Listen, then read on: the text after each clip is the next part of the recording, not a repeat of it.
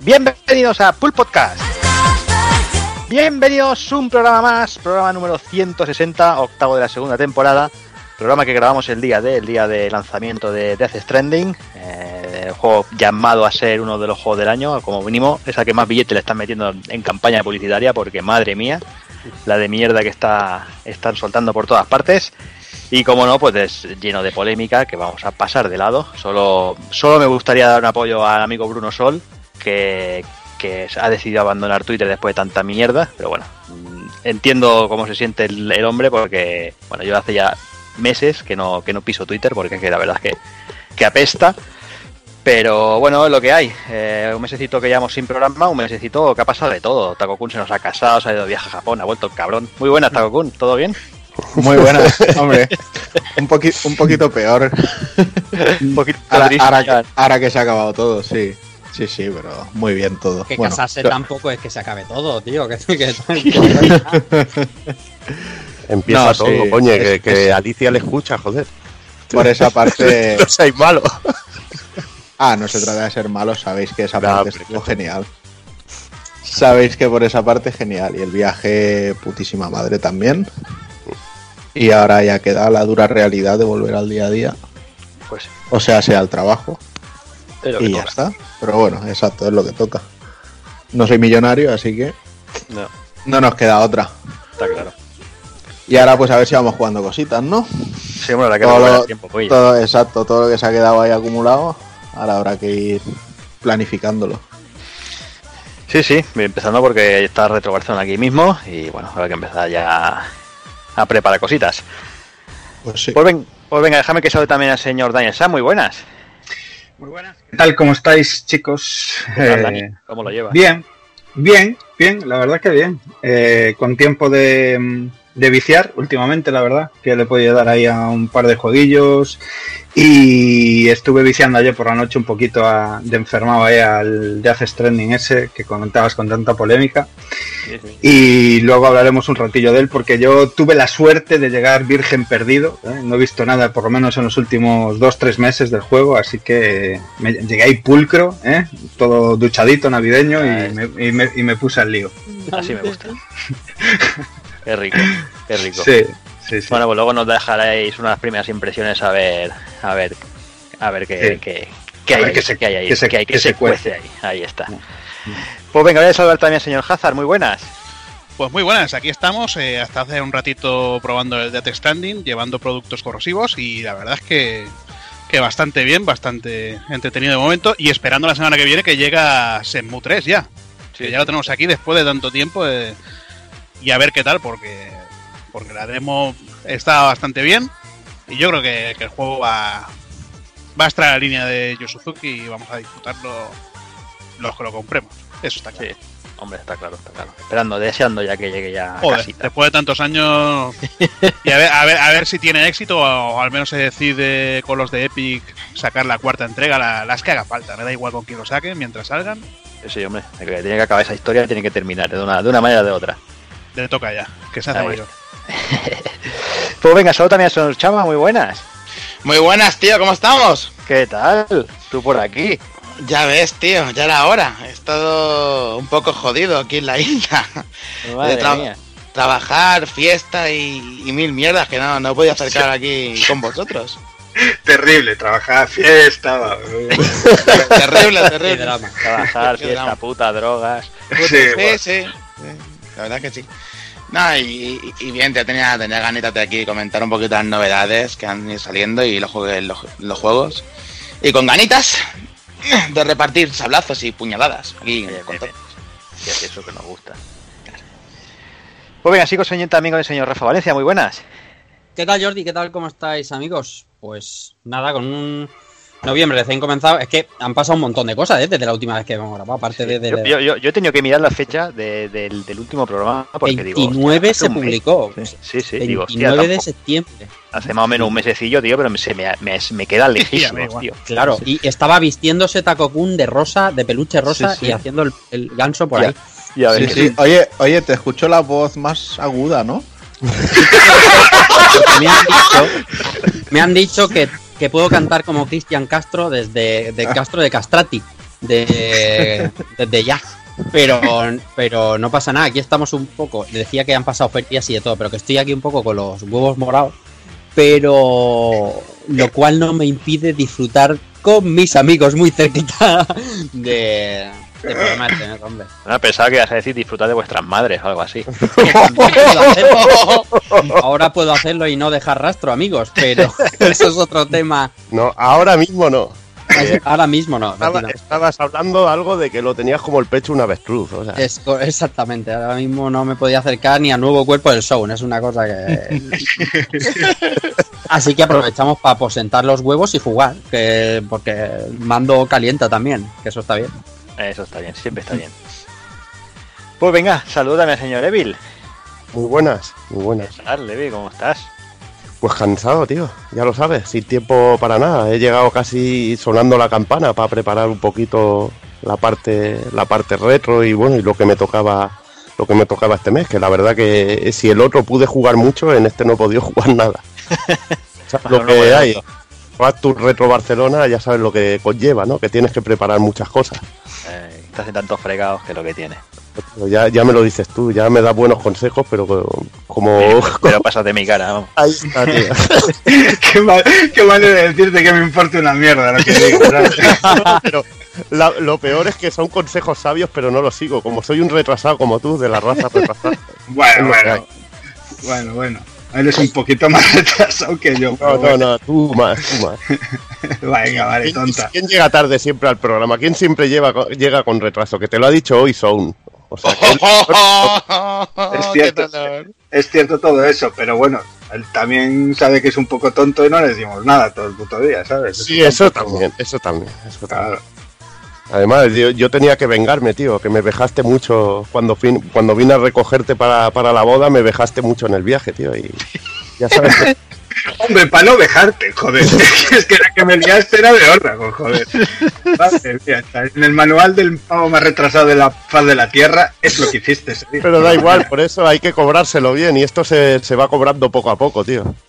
O sea, se, se me había olvidado ya esa maravillosa historia. Madre mía, y eso que no la viste. La, la Cristina me decía, menos mal que me habéis dejado, que, que me habéis llevado, ¿sabes? Y así no me lo hubiera perdido. Es que madre de Dios. Dimos como, dimos como cinco vueltas al aeropuerto, ¿sabes? Desde, lo- desde luego, como en cooperativa al de Hace Stranding jueguen igual. No, y lo peor es que dimos cinco, diste cinco vueltas al aeropuerto en coche, me entrando y saliendo por, un- por diferentes parking, pero yo también en paralelo alrededor sin encontrarnos, pero a patas. ¿sabes? Qué- hijos de puta. Estabas entrenando para el Death Stranding, coño. Sí, sí. Te, iba- te iba a decir para que iba a entrenar, pero con tu madre, ¿sabes? Para cagarme. Para cagarme, cabrón, es lo que va a empezar. Ya estamos con la hostilidad, tío. Y son a presentaciones. Qué, qué fácil, Ya qué facilonas, lanzándose que soy. a adoquines y de todo. qué facilonas que soy. Y lo que te gusta, venga, tonta. Ay, tanto que sí. Pues venga, va, dejadas las hostilidades por aquí, vamos a ir empezando, va.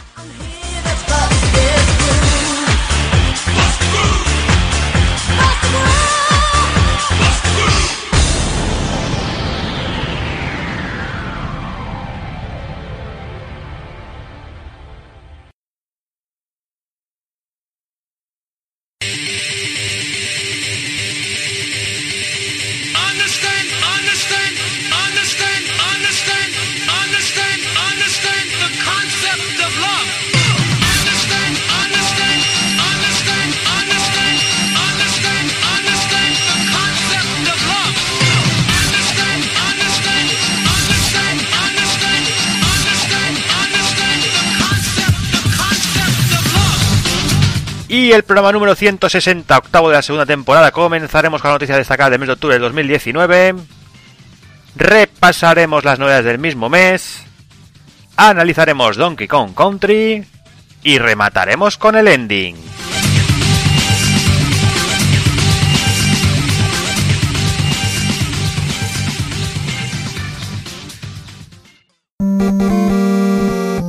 pulpofrito.com. Me gusta.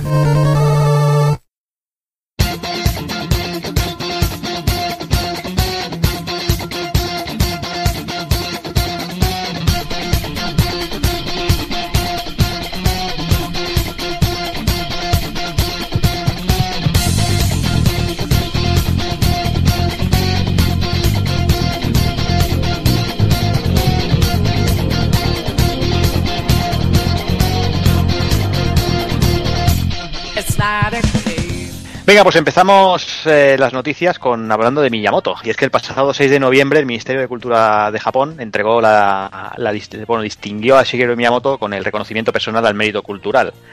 Un premio que se había dado anteriormente, eh, es básicamente actores escritores, entre otros campos, pero Miyamoto es la primera persona del mundo de los videojuegos que recibe este, este premio. Eh, eh, personalmente he agradecido que por fin también en Japón se reconozcan los videojuegos como parte de la cultura. Eh, antes, como, como muchos sabréis, pues ya se la ha galardonado con, con el Príncipe de Asturias en 2012, se le incluyó el Salón de la Fama de la Academia de Artes Interactivas de Estados Unidos y en Francia en el 2006 también le dieron el reconocimiento a la Orden de las Artes y las Letras Francesas. Eso sí, Miyamoto no ha dudado en dar las gracias a, a todos sus compañeros, alegando que bueno que, es un- que el mundo de los videojuegos, eh, su trabajo es algo que no se puede hacer por, por una persona sola y bueno, y, y el tío ha agradecido a, a sus compañeros. Bueno, eh, yo creo que Miyamoto, pues bueno, es un tío que está ahí, eh, que lleva ahí muchos años y después hablaremos también un poquito de él y, y creo que se lo merece. Pero bueno, no sé como como tantos otros, vaya, no, pero bueno. Bueno, eso eso es abre, abre la puerta para que se reconozcan a muchos más y, y lo bueno es, que- es lo que dice, tío, es lo que, que ahora estamos, estamos muchos co- con, la discusión de, mira el Kojima este con su ego y sus historias, al final todo es un trabajo en equipo y ellos mismos lo saben. Está claro. O sea que no... Y me, me hace mucha gracia, ¿no? Sobre todo esas polémicas porque siempre nadie nadie que, que critica eso conoce a la persona en sí, o sea que es genial. No, tío. está claro. No, hombre, ya ver, y, un- y una, y una gente que trabaja en esos, en esos niveles está claro que, que- que los puedes tildar de negreros, a la mayoría, vamos, no dudo Ahí que, que no haya ni uno que, que no lo sea. Pero bueno, al final es lo que lo lleva a, a ahí donde están.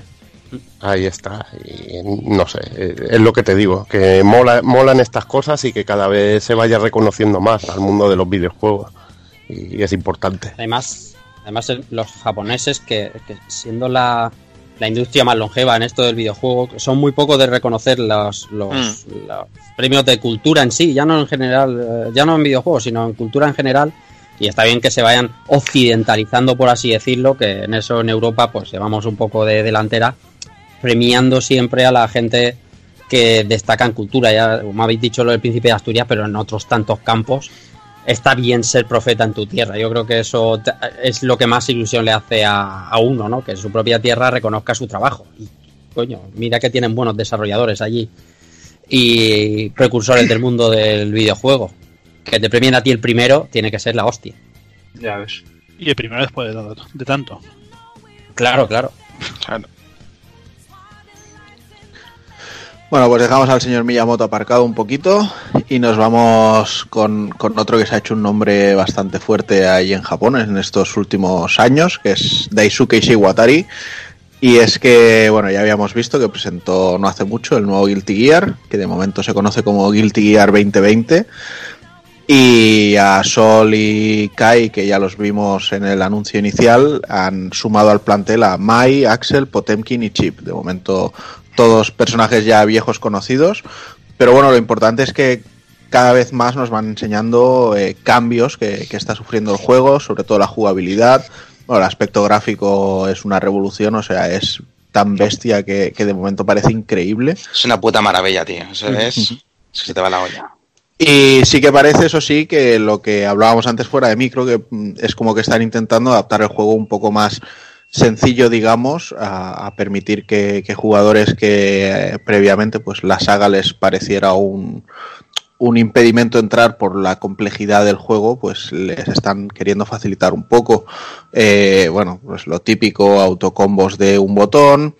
Eh, si te mm, hacen un golpe que no te noquea, el personaje directamente hace la animación de rodar, no cae al suelo y luego se tiene que levantar. Sí. Eh, bueno, incluso ahora a los a los eh, enemigos noqueados, o sea, cuando está tumbado en el suelo, le podemos hacer un jackal y levantarlo, y historias así. Eh, las presas cambian de botón, o sea, hay mucha historia. Incluso hay una animación bastante bestia con, con zooms y historias para los counters.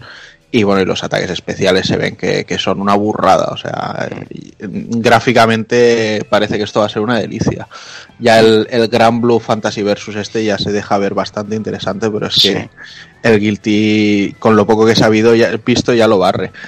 Y el detalle que a mí me ha parecido más brutal de momento, espero que siga esa tendencia y que al final sea así, es que parece que todos los escenarios uh, tienen la música cantada, o sea, ya es con banda sonora con, con letras vocales. Y porque de momento todo lo que se ha visto en presentaciones de personajes y demás han sido con sus, con sus temas cantados. Y la verdad es que brutal. O sea, se sale en todo y estoy ya deseando que, que lo estrenen. Luego tendrá la técnica rastrera de Arc System de siempre, de 12 personajes, 5 Sí, claro por. DLC, 5 por DLC y a los 6 meses te meto esos 5 en una revisión base y te meto 5 más por DLC. Pero bueno, pasaremos por caja porque siempre lo vale.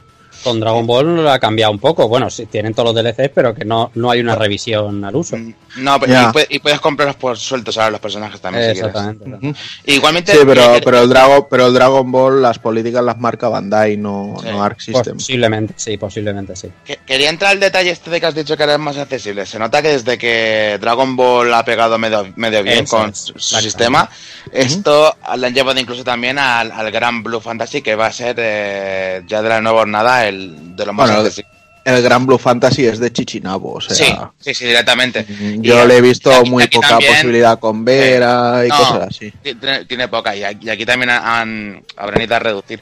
Que esto ya, esta tendencia no es ya, no, se ha visto más a- se ha visto más en Dragon Ball, pero ya venían con, lo- lo- con los Persona Arena, que también era un poquito más accesible. Sí. Y, Pero bueno, los Persona Arena tenían su rollete. Sí, también tenía su rollete, sí señor. Tenía un poquito más de combo y tal, pero vamos. Me parece bien, si quieren atraer a más público y tal, ahora habrá que ver a los jugadores de toda la vida cómo... Es que se ¿Cómo jodan, mira, a, a mí los jugadores de toda la vida al, al final me acaban tocando los cojones de una manera insospechada, porque con Street Fighter pasa lo mismo, o sea, queremos un una entrega nueva, porque el anterior, llámalo X, ya se nos queda antiguo. ¿Y cómo lo queremos? Exactamente igual. Efectivamente. Mejores gráficos, pero exactamente igual. No quiero que a Ryu le cambie ni un frame porque es el personaje que yo llevo y no quiero que no sé qué, ni que lo toquen. Dices, entonces, ¿por qué quieres un juego nuevo? Lo tuyo ya O sea, tiene. O sea, si quieres jugar así, juega al que tienes y si quieres probar algo nuevo y diferente, juega a la nueva propuesta que te hagan. Y, y, bueno, es que no hace mucho, no me acuerdo de qué juego era, hablando, eh, ya lo decían, dices que te da miedo hacer un cambio a un personaje porque no sabes cómo se lo va a tomar la comunidad y te pueden sepultar en un momento. Pero bueno, ya sabemos que la comunidad de los videojuegos es de las más tóxicas que hay. Muy bien, pues seguimos, eh, vamos con Blizzard y, pues bueno, es que en la pasada, en la pasada BlizzCon eh, anunció por fin, eh, hizo oficial la, la secuela de Overwatch, eh, que el juego se lanzará para Play 4, para Xbox One y Nintendo Switch y PC. Y la principal novedad del título será la inclusión de un modo historia compuesto por, por misiones cooperativas. Dicho modo incluye un sistema de, de progresión que nos permitirá ir subiendo de nivel nuestros personajes, ganar armas y desbloquear nuevas habilidades. Además, el, como no puede ser de otra manera, el modo multijugador seguirá siendo el pilar de, la nueva entrega y ya han comentado que todos los lo que hayamos desbloqueado en la primera entrega lo mantendremos en Overwatch 2. Eso también está, eso está muy bien. Y, también han comentado que, los jugadores que quieran seguir con la primera entrega podrán disfrutar de las novedades del multi, eh, manteniendo así la comunidad sin tener que, que pasar a Overwatch 2. Que eso, bueno, yo creo que Hazard eso es una, es una buena, es una buena iniciativa. Bueno, seguramente acabe cayendo por el- los modos cooperativos y los modos historia de personajes y todo esto. Mm. Pero la verdad que teniendo el primero, con todo lo que tienes desbloqueado, todas las mejoras, todas las horas que llevas, y poder jugar tanto a los, a los nuevos mapas, eh, poder descargar los nuevos personajes de forma gratuita, la verdad que no, no lo veo no lo veo mal. Quizás un poquito putada para los de Switch que, que acaban de, de salir el- la primera entrega. Mm. Pero bueno, si te compras el juego a 15 euros, solo quieres para jugar online y todo eso, pues comprándote ahora mismo el- la primera entrega, yo creo que, que y, tienes que, suficiente. y que digámoslo bien, eh, Javi, si te compras el Overwatch en Switch, te mereces lo que te venga. Correcto. Sí, sí, correcto. Eso. Eso. Tú, Eso tú y el otro que se lo ha comprado. Claro. Pero bueno, nada, eh, presentaron el juego en la BlizzCon con, la- con una cine- cinemática de la hora cero, que bueno, sería cuando se empiezan a reunir todos los héroes. Una maravilla de cinemática como nos tiene acostumbrados Blizzard. Y nada, a seguir viciando Overwatch eh, como si no hubiera, hubiera un mañana. esto se había filtrado como Overwatch 2 días antes, porque Blizzard, bueno, para lo de las filtraciones Jo. es una cosa muy loca. Eso y Muy- muy loca. El tema de que se llame Overwatch 2 es lo que siembra más dudas, porque eh, al Sí. final no deja de ser una expansión de las de toda la vida que añade eso, ese modo historia, esas mejoras gráficas que, que también han prometido y Sí, pero, pero yo no veo FIFA 19-2. que si ya si no te estoy diciendo ya, pero Blizzard, o sea, sí que hay un Diablo 2 Lord of Destruction, ¿verdad? O sea, había una expansión que ampliaba el título no solo en longitud, sino en amplitud. Otras clases nuevas, habilidades, tal. Y lo que hace Overwatch 2 es, aparte de mejorar el, el aspecto gráfico algo, un poquito, te mete ese modo eh, player versus enemy que y ese modo historia que todo el mundo estaba pidiendo. Pero el lío viene ahí en el 2, ¿no? En el de que, ostras, ¿y qué pasa con mi Overwatch 1? Lo que han hecho bien en salir al paso, rápido, en decir que mantendrás todas tus cosas y que vas a seguir disfrutando de lo que vendrá, pero había un poquito ahí de lío. Mm, no es que me moleste, pero que podían habérselo sacado a modo de expansión, no pasaría nada. Pero es que Blizzard no tiene otra manera de monetizar Overwatch. Overwatch Ya, es un juego es que, que, se paga. lo que pasa es que si los hagan como expansión, supongo que si dicen cobro 49 pavos por la expansión, la gente diría dónde vas. Exacto, Eso es. Y si lo sacan como Overwatch 2 y piden los 50 o 60 pavos, dicen, vale, es un juego. No nuevo. se me ocurre otra razón que esa que acabas de decir, ni más ni menos. Sí. y, al final, y al final, como dices, lo monetizan así. claro, Y, es que no y hay es, un, es un juego que ya lleva 3-4 años en el mercado, que sigue ahí dando mapas, dando personajes, dando de Sí. todo. Y mm, los desarrolladores también comen. Claro, y nadie compra cajas ya. Quiero decir que el Mm. jugador asiduo no se va a gastar ahora 20 euros en cajas como pasa con los pases de temporada en Fortnite ni nada de eso. Entonces, Mm. volver a sacar a la gente esos 50 euros, justo lo que tú has dicho. Si no se llamara Overwatch 2, no lo lograrían. Bueno, y en la misma, en la misma BlizzCon, eh, Blizzard nos tenía algunas otras sorpresas eh, que se le fueron desvelando a lo largo de la semana, pero no por eso deja de ser interesante. Comentaré brevemente la nueva expansión de World of Warcraft, Shadowlands, eh, en la que se nos muestra, muestra un tráiler para los que seáis seguidores de la saga, en el que Silvana se convierte en la putísima ama Eh, bueno, mm, reventando el casco del Rey Exánime en una cinemática de las que hacen época en Blizzard es una cosa de locos. Pero sobre todo me quiero centrar en la presentación del rumoreadísimo Diablo 4. Después de la BlizzCon 2018, en el que ya hablamos de ese Diablo Immortal, que fue como un punto de inflexión muy serio en lo que al público de Blizzard y de Diablo concretamente se refiere, eh, Blizzard parece que ha aprendido de la del pufo del año pasado y presenta este Diablo 4. Primero mostrándonos un tráiler cinemático y luego mostrando gameplay, varios gameplays además, 25 minutos por cada clase de los que ya de los personajes que ya se han descubierto. Lo primero que se nota en este Diablo 4 es un cambio drástico al- en el estilo artístico de Diablo 3, que mucho optaba mejor. más, sí, sí, Mucho que optaba más por, por una estética de mundos de ángeles y demás. Estos son ma- mapa mucho más al estilo Diablo 2, mucho más sangriento, más oscuro, con una verticalidad que sorprende bastante, a mí por lo menos, me sorprende mucho la verticalidad que tienen los mapas. Y bueno, se nos han presentado tres clases, se nos ha presentado hechicera, como es habitual, un bárbaro, eh, ya sabéis, un melee eh, tiparraco fuerte, y un druida que pinta muy muy bien.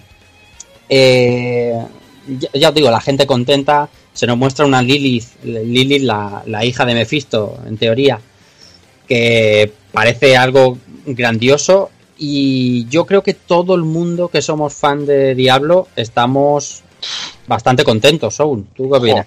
Yo estoy contentísimo, no solamente porque el cambio artístico, en este caso, me parece más que correcto y mejor que el anterior, sino que además han añadido más interacción en el mundo, han hecho como una especie de semi-MMO en el que vas, es. a poder, vas a poder, poder encontrarte a la gente por el mundo y incluso vas a tener eh, bosses mundiales, en plan poder cooperar con otros para poder cargarte a un bicho muy gordo, ahí está en medio del mapa y, y pillar loot.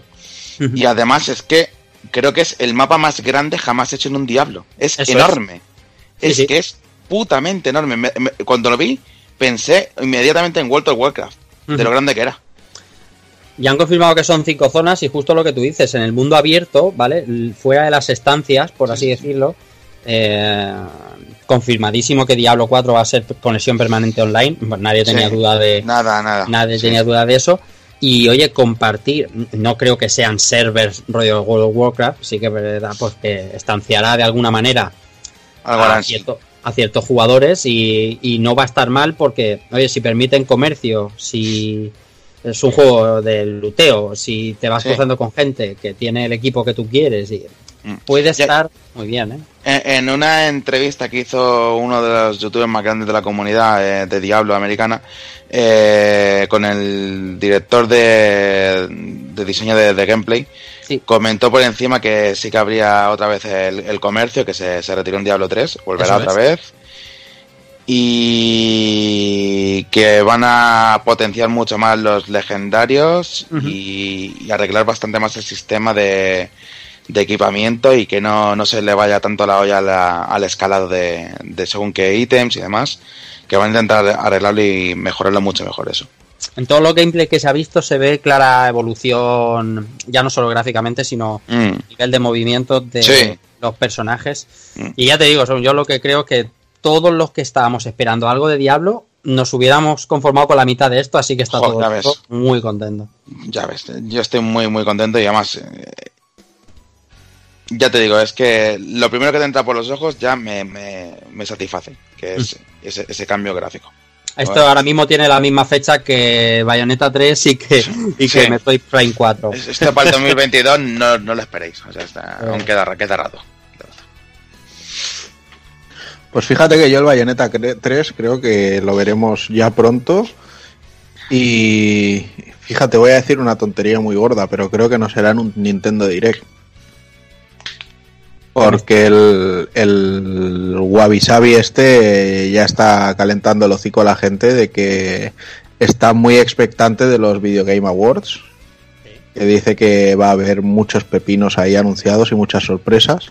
Ujú. Y el tipo este es el que rela- relató de A a Z el E3 completo, el que dijo sí. todo lo del Final 8, etcétera, etcétera. O sea que miedo me da y no se me ocurre mayor pepinazo que, que poder decir Hmm. esto no te lo esperas ni en ese momento ni en ese lugar.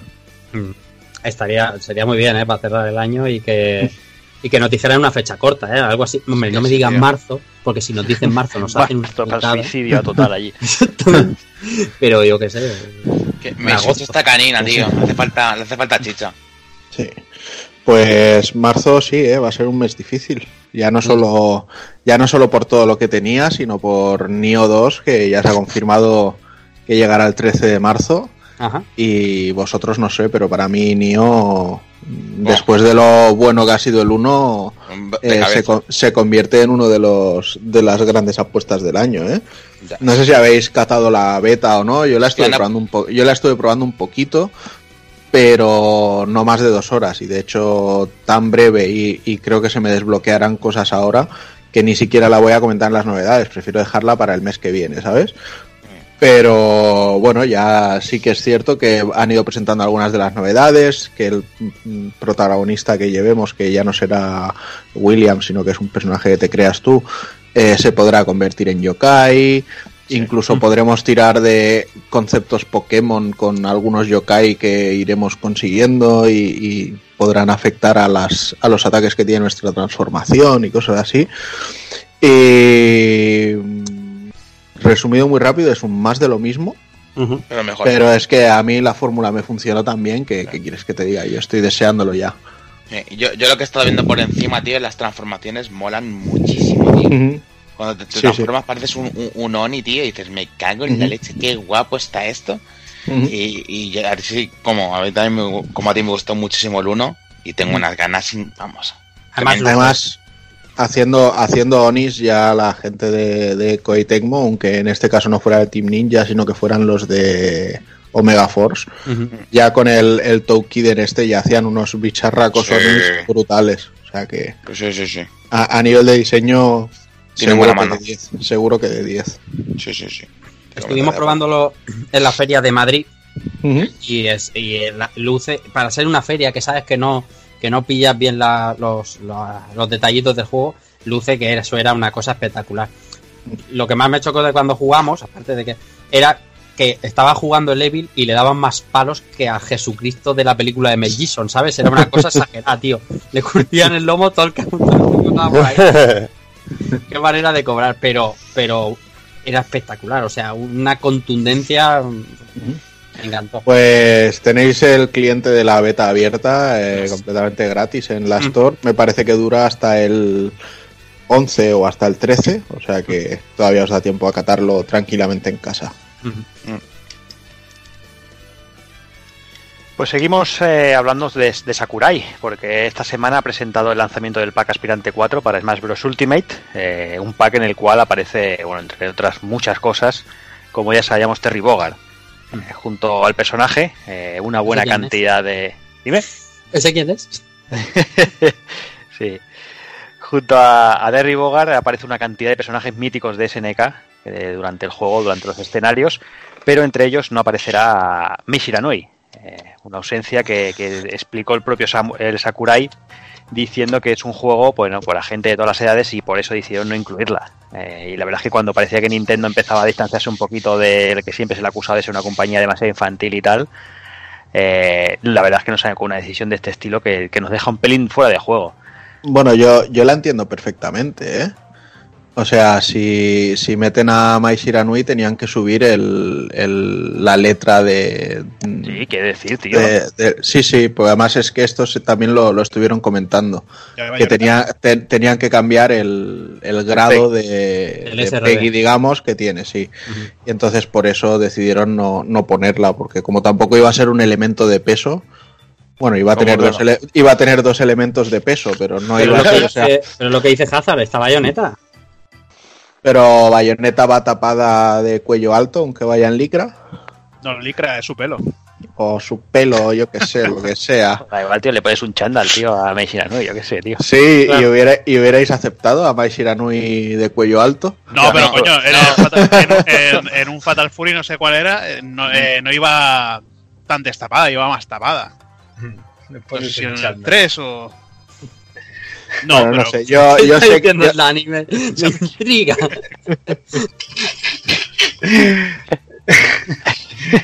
Hombre, yo no- que a mí hizo gracia lo de le pones un chándal bueno, me pones un chándal. Y parece la, La- chusa, tío. La, la Mai Yon- Mai Yonti poligonera. Claro, y se- seguro que le iba a encantar a todo el mundo. ¿sabes? Y con los rulos. Eh, he de decir que inclu- eh, incluyeron eh, con todo este rollo de SNK el tema de Psycho Soldier remezclado por Yuzo Koshiro, macho, que eso, ya solo por eso, macho, es de, es, es de trincar, eh. Ya Ahí lo dejo. Es el dato que yo, que yo os ofrezco, Ah, eh. eso es lo que querías aportar. Le- le- Lejos de las dos razones que tenga la Shiranui, ¿sabes?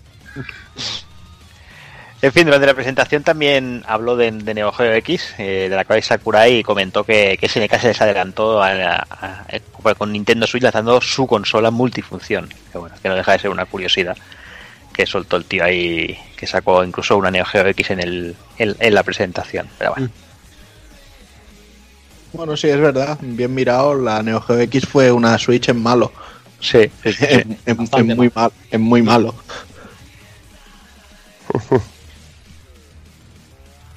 Bueno, va, pues ¿con qué seguimos ahora?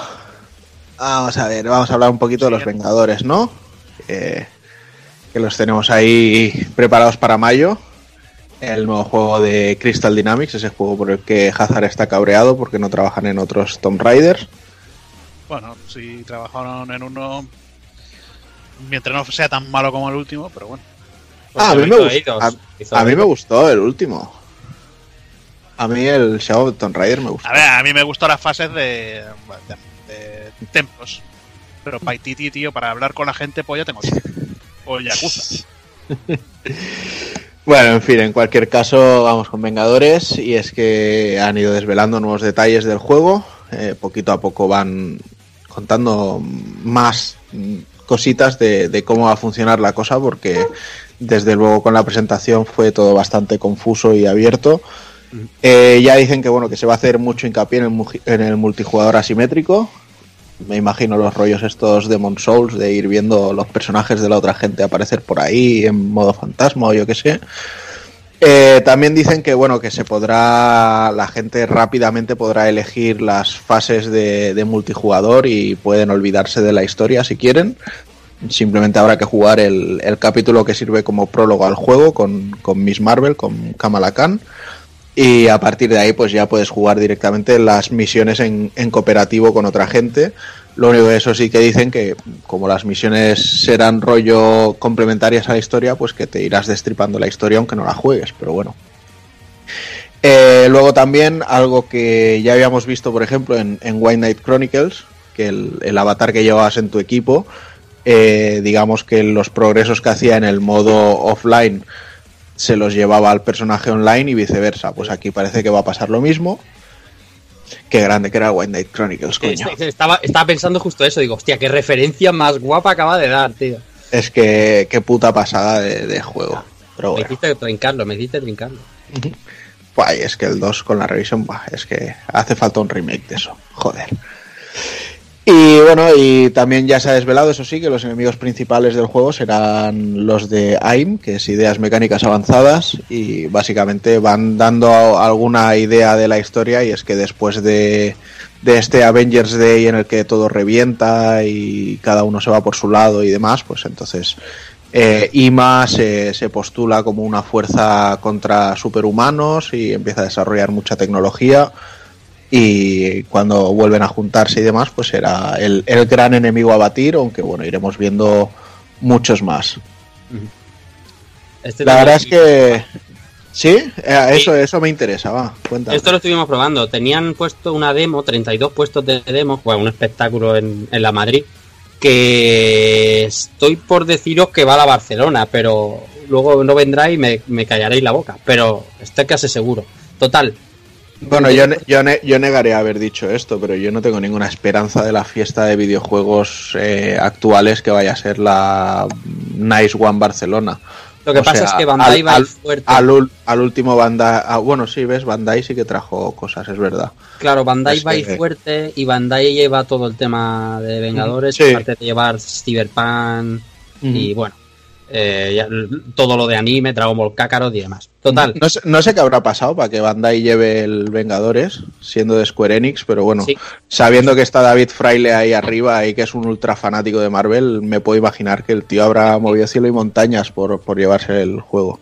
era un poco curioso, ¿eh? Que la gente que estuviera al lado del stand de Bandai decían, pero si es de Square, era un poco... Total, lo estuvimos probando, estuvimos también ahí, Carlas y demás, estuvimos cuatro o cinco amigos probándolo antes de abrir un día la feria, 25 minutos de demo. Y no tenía muchas esperanzas de la demo y salí bastante encantado. Lo que pasa es que cuando te pones a verla desde fuera, que no la estás jugando, todo lo que nos enseñaron era una maldita película. Aunque tú la jugabas y te enseñabas un poco la jugabilidad de unos y de otros. Que por ejemplo, pues como se puede imaginar, Iron Man es un de disparos con shooter on rails o, o Hulk es de aplastar tipos con cogiendo a otro. Eh, era una era muy muy muy guiado. Además, como guiado como para como para gente que tiene déficit de atención, porque te ponían como un suelo muy rojo, decías, hostia, ¿esto qué hace aquí? No pinta nada. Y es ahí donde tienes que saltar, ¿no? Era una cosa súper, súper guiada. Pero en lo- a los mandos, a los mandos te lo pasas muy bien. Pero me lo pasé, eh, los, los, la media hora que duró la demo, estaba, claro, descubriendo mecánicas nuevas. Cada personaje que coges está- tiene fallos, porque era una demo y además era la misma demo que Gamescom. que Sí, ya y además, y además ya dijeron que esto era muy cerrado porque era el prólogo y querían Claro. enseñar un poco de cada personaje y tal. Es atravesar ya- el puente de ese de- del tráiler que vimos, atravesar el puente. Luego me imagino que habrá un mundo allí que, que sea la leche, pero era divertidísimo aprender a jugar a. que son jugabilidades que ya has tenido en un montón de juegos. Thor se controla como, como Kratos, o, o, mm, Iron Man como si fueras en un Parse dragón. Pero te lo pasaban, era muy divertido. Espero que pulan bien ese juego y, y- sea lo divertido que espero, porque no le tenía ninguna ganas y desde entonces estoy detrás de él. pues oye, habrá que seguirle más todavía la pista. Yo desde luego estoy deseando que llegue el momento y, y ver el precio que le ponen a la edición coleccionista, que si no fuera porque tengo ya por aquí un par de figuras del Capi, seguramente acabaría cayendo. ¿Qué tiene la edición coleccionista? Pues tiene la figura del Capitán América eh, en plan como si, bueno, en el, como en el busto que lo ponen como que está muerto en el juego. Ah. Y lleva algunos ítems de, de personajes, creo que era pues una chapa de según quién, un llavero del martillo de Thor y cositas así. De cada uno de ellos. Bueno, no sé, si no es muy cara, puede caer. Pero bueno. Va, seguimos un poquito más. Vamos ahora con Bluepoint Games. eh, esta gente que hace esos eh, remasters y remakes tan buenos. Y es que, bueno, ya llevamos un tiempo rumoreando mucho porque hace varios meses, incluso año, cuando salió Shadow of the Colossus, dijeron el próximo proyecto en el que estamos trabajando también es un remaster barra remake, pero va a una escala muy por encima de lo que hemos hecho hasta ahora.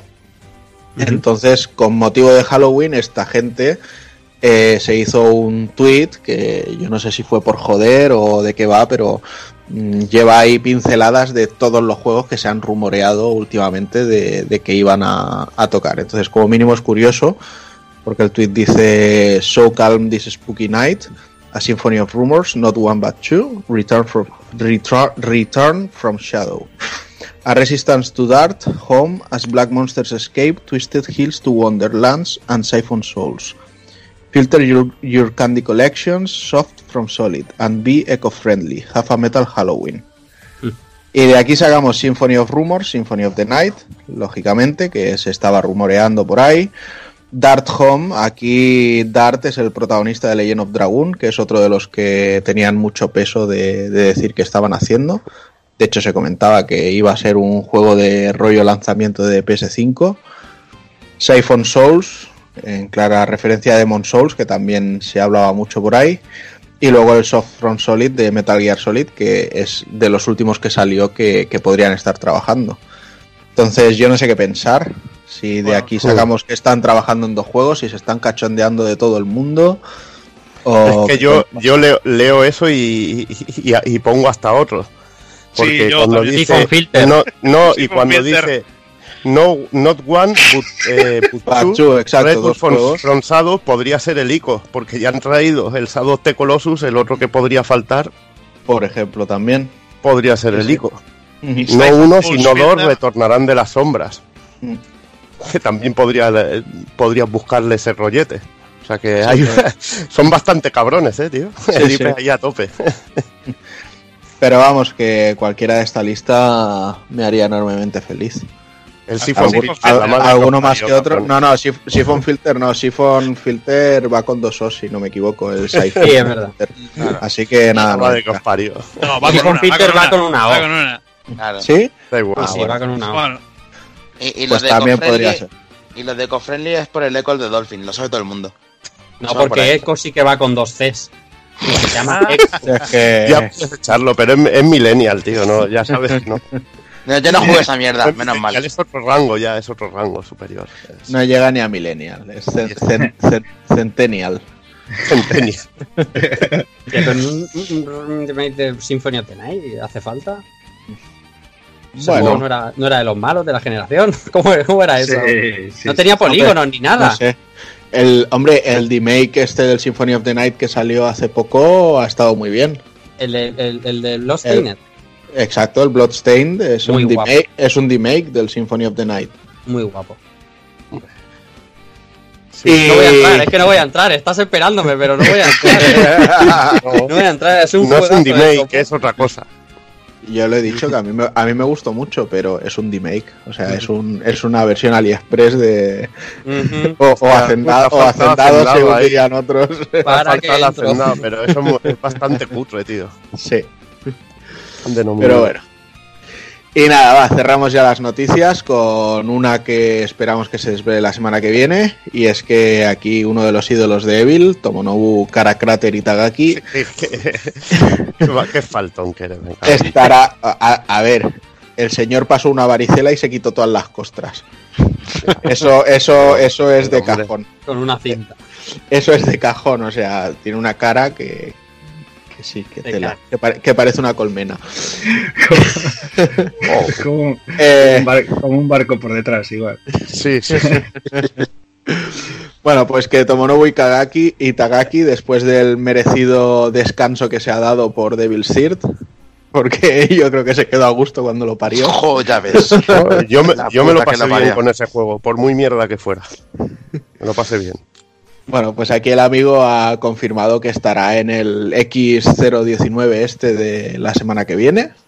Eh, no sabemos si presentará algún juego nuevo o, o qué hará, pero bueno, parece que vuelve a juntarse con Xbox, algo que le funcionó muy bien en el pasado. Y si realmente va a hacer algo de la calidad de un Ninja Gaiden, bienvenido sea, ¿no? Hombre, o un de Azor Alive, que él también sabía hacerlo muy bien. A ver lo que, lo que saca este hombre. No, no nos quedamos con aquella versión del juego que, que pudo haber sido y, y ese sí que de- podríamos decir que fue de Hacendado o de AliExpress, la verdad. Aunque fuera divertido. Hay que reconocerlo. Allí faltaron billetes y faltó sobre todo un buen motor. Faltó saber, saber elegir. No, ¿Sabéis ese qué? juego bien, bien producido hubiera sido la hostia. Eh, eh, El X019, este suena a festival erótico, ¿eh? Sí, a, a- a porno total, tío. Sí, sí, sí.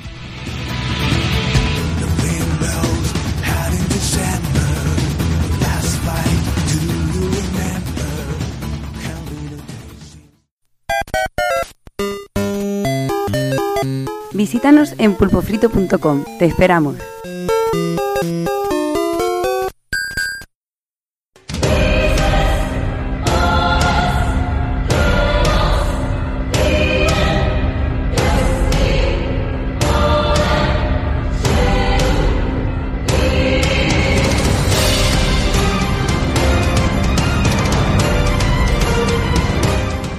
Venga, pues comenzamos las novedades del mes, Dani, con Yokai Laylee de Impossible Lair.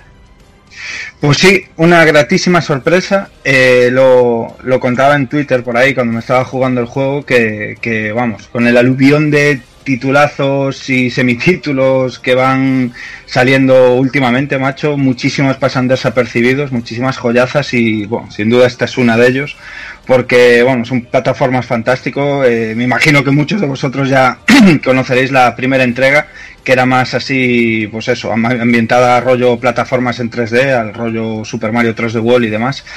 Y en esta ocasión, eh, eh, Playtonic Games pues eh, le dio una vuelta de tuerca al todo el universo que crearon de, de eh, haciendo un título de un plataformas en estilo 2D con gráficos 3D.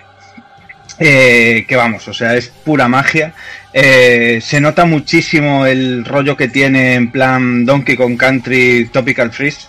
Eh, por el desarrollo, por la manera que tiene el diseño de los niveles, esa maestría de, de a todos los que nos encantan las plataformas, bien con todos los niveles bien diseñados, bien medidos, variadísimos entre ellos, se nota ahí toda la salsa y, y, vamos, es un juego que desde aquí le recomiendo ya a todo el mundo, le gusten o no las plataformas, porque aparte eh, ha, ha salido muy bien de precio y, y no tiene desperdicio porque vamos, es ya no porque sea largo y tenga una burrada de contenido, sino la manera en la que plantearon el, título en sí, eh, combinando eh, avanzar entre mm, eh, lo que son los niveles en un mapamundi, por decirlo así, también un poco pues al estilo Mario 3D World, para que os hagáis una idea, que la jugabilidad ahí es de un juego de puzzles que nos eh, tenemos que ir eh, como solventando diferentes puzzles, moviendo cosas y demás para seguir avanzando y poder llegar a los siguientes niveles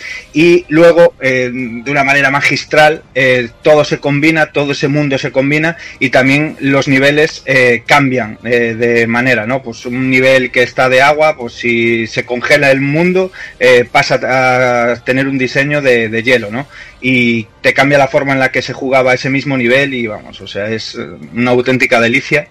Que, que lo tiene todo, tiene todos los ingredientes de ser un plataformas de 11 sobre 10 y con un humor de la leche, un musicón, un montón de contenido adicional, eh, tiene tónicos que te pueden cambiar eh, ya no solo la jugabilidad dentro del juego, sino el aspecto, se puede, tiene filtros para verse como una tele eh, antigua, al estilo Game Boy, eh, cabezones, que pasarlo todo hace el shading, o sea, es una auténtica pasada y, y tiene un trabajazo mimo encima que vamos.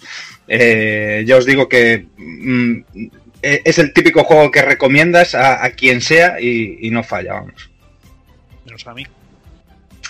Bueno, eh, tiene un filtro en el que en vez de ponerse animalitos se ponen en plan todo bichería y así igual te entra, ¿eh? Bueno, igual. Mientras no me pongas bikini a los bichos, quita, quita. No, qué va. Está muy bien porque además eh, tiene esa dificultad hijoputesca que nos gusta a todos los que nos molan este tipo de plataformas y, vamos, es genial porque hay muchísimos niveles que son muy asequibles pero hay otros niveles que ya la cosa se pone terca y, te propone un reto increíble que, que se disfruta tela. Pues venga, seguimos con Call of Duty Modern Warfare Zone. Pues otro año más, otro Duty más aquí entre nosotros y esta vez ha salido muy bien. Es un volvemos a Modern Warfare, no es un remake ni un HD, es un reboot completo de lo que fue en su día Modern Warfare.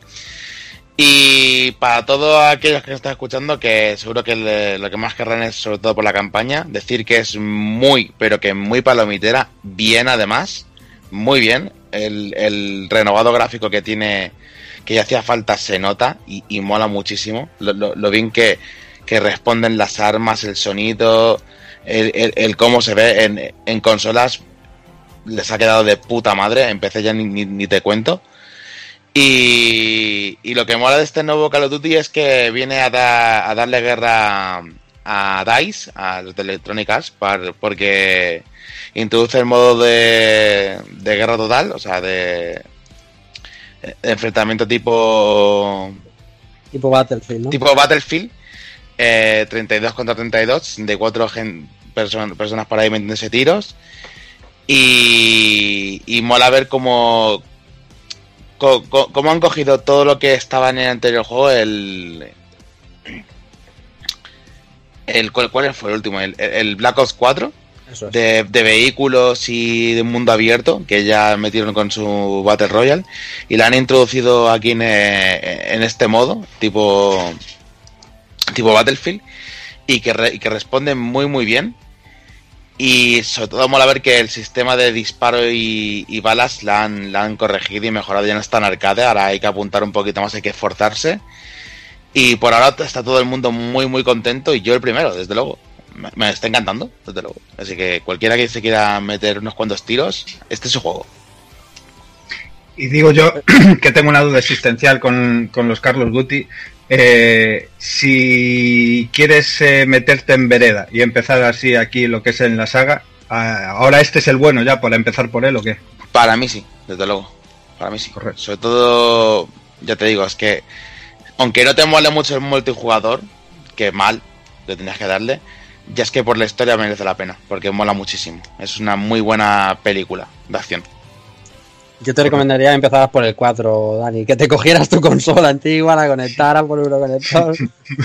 Claro, claro, esa es la buena. Mucho mejor. Pero está, con, con todo lo bien que decían que ha salido, está haciendo como poco ruido. No Sí. veo yo a la gente jugar mucho, o, según- o es impresión mía, porque tú Pues- te mueves más en los Twitch y toda esta. Pues en Twitch está, es- está, está posicionado bien. Está ahora mismo gente de la talla de Road y Doctor T respetándole caña. Pasa que le ha salido dentro del mismo compañía un competidor que no, no para, no para de, de subir, tío. Y quiero iba a decir que es WoW Classic y roba, roba bastante visionado, la verdad, pero toda la gente que está jugando a, a shooters le, le da mucho.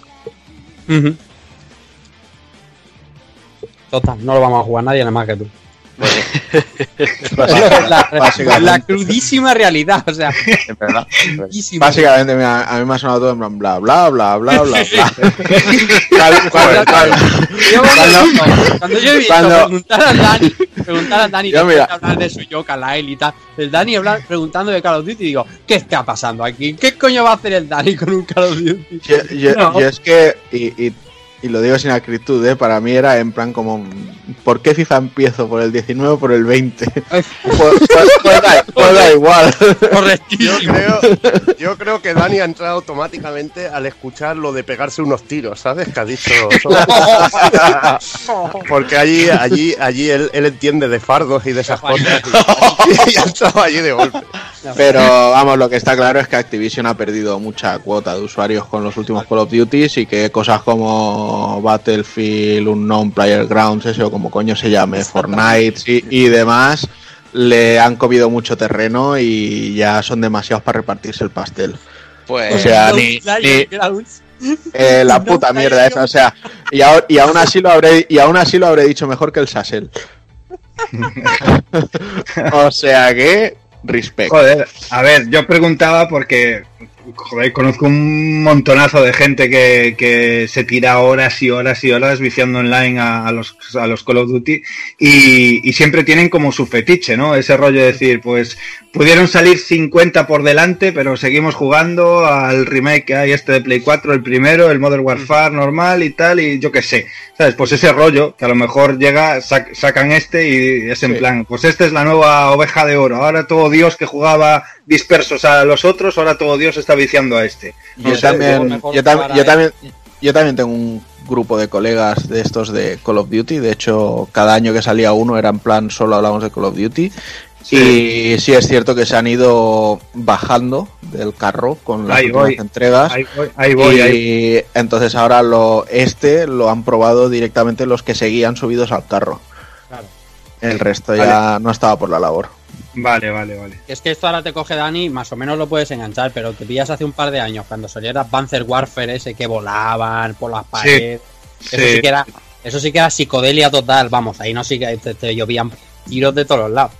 Ya, ya, ya. Bueno, nunca se sabe. Igual llega un día y se me gira el cerebro y le doy un tiento y, y me engancho esta mierda. Tío, nunca puedes decir de esta agua no beberé, ¿no? Es como llevarte un pen a la boca. ¿no? ¿Quién sabe? Exactamente. Totalmente, lo has acabado, macho. A ver. en fin. Sí, en fin, sigamos. Eh, sigo contigo, Tagoku, con Medieval Remake. A ver cómo, cómo sigues. El remake es el nuevo, el nuevo José. Aquí entro de serie. Es me, me dijose. Bueno, pues la verdad es que este remake que es un poco agridulce, vale, tengo que decir que destaca precisamente por los puntos que lo hicieron fuerte en su día, que es el sentido del humor que tiene, que te puede gustar o no gustar, o sea, también es muy rollo como los pantomima full estos, que hay gente que se parte con ellos y yo digo, Y les pagan, y les pagan, pero bueno, y eso, que tenía un sentido del humor muy, muy propio, muy característico, unos diseños muy, muy a- arraigados a, a- a lo que ha sido la franquicia en sí, del rollo de, bueno, estás en unas ambientaciones que se supone que son lúgubres y dan de dar miedo y tal y cual, pero siempre consigues sacarte unas risas por X o por Y, ¿sabes?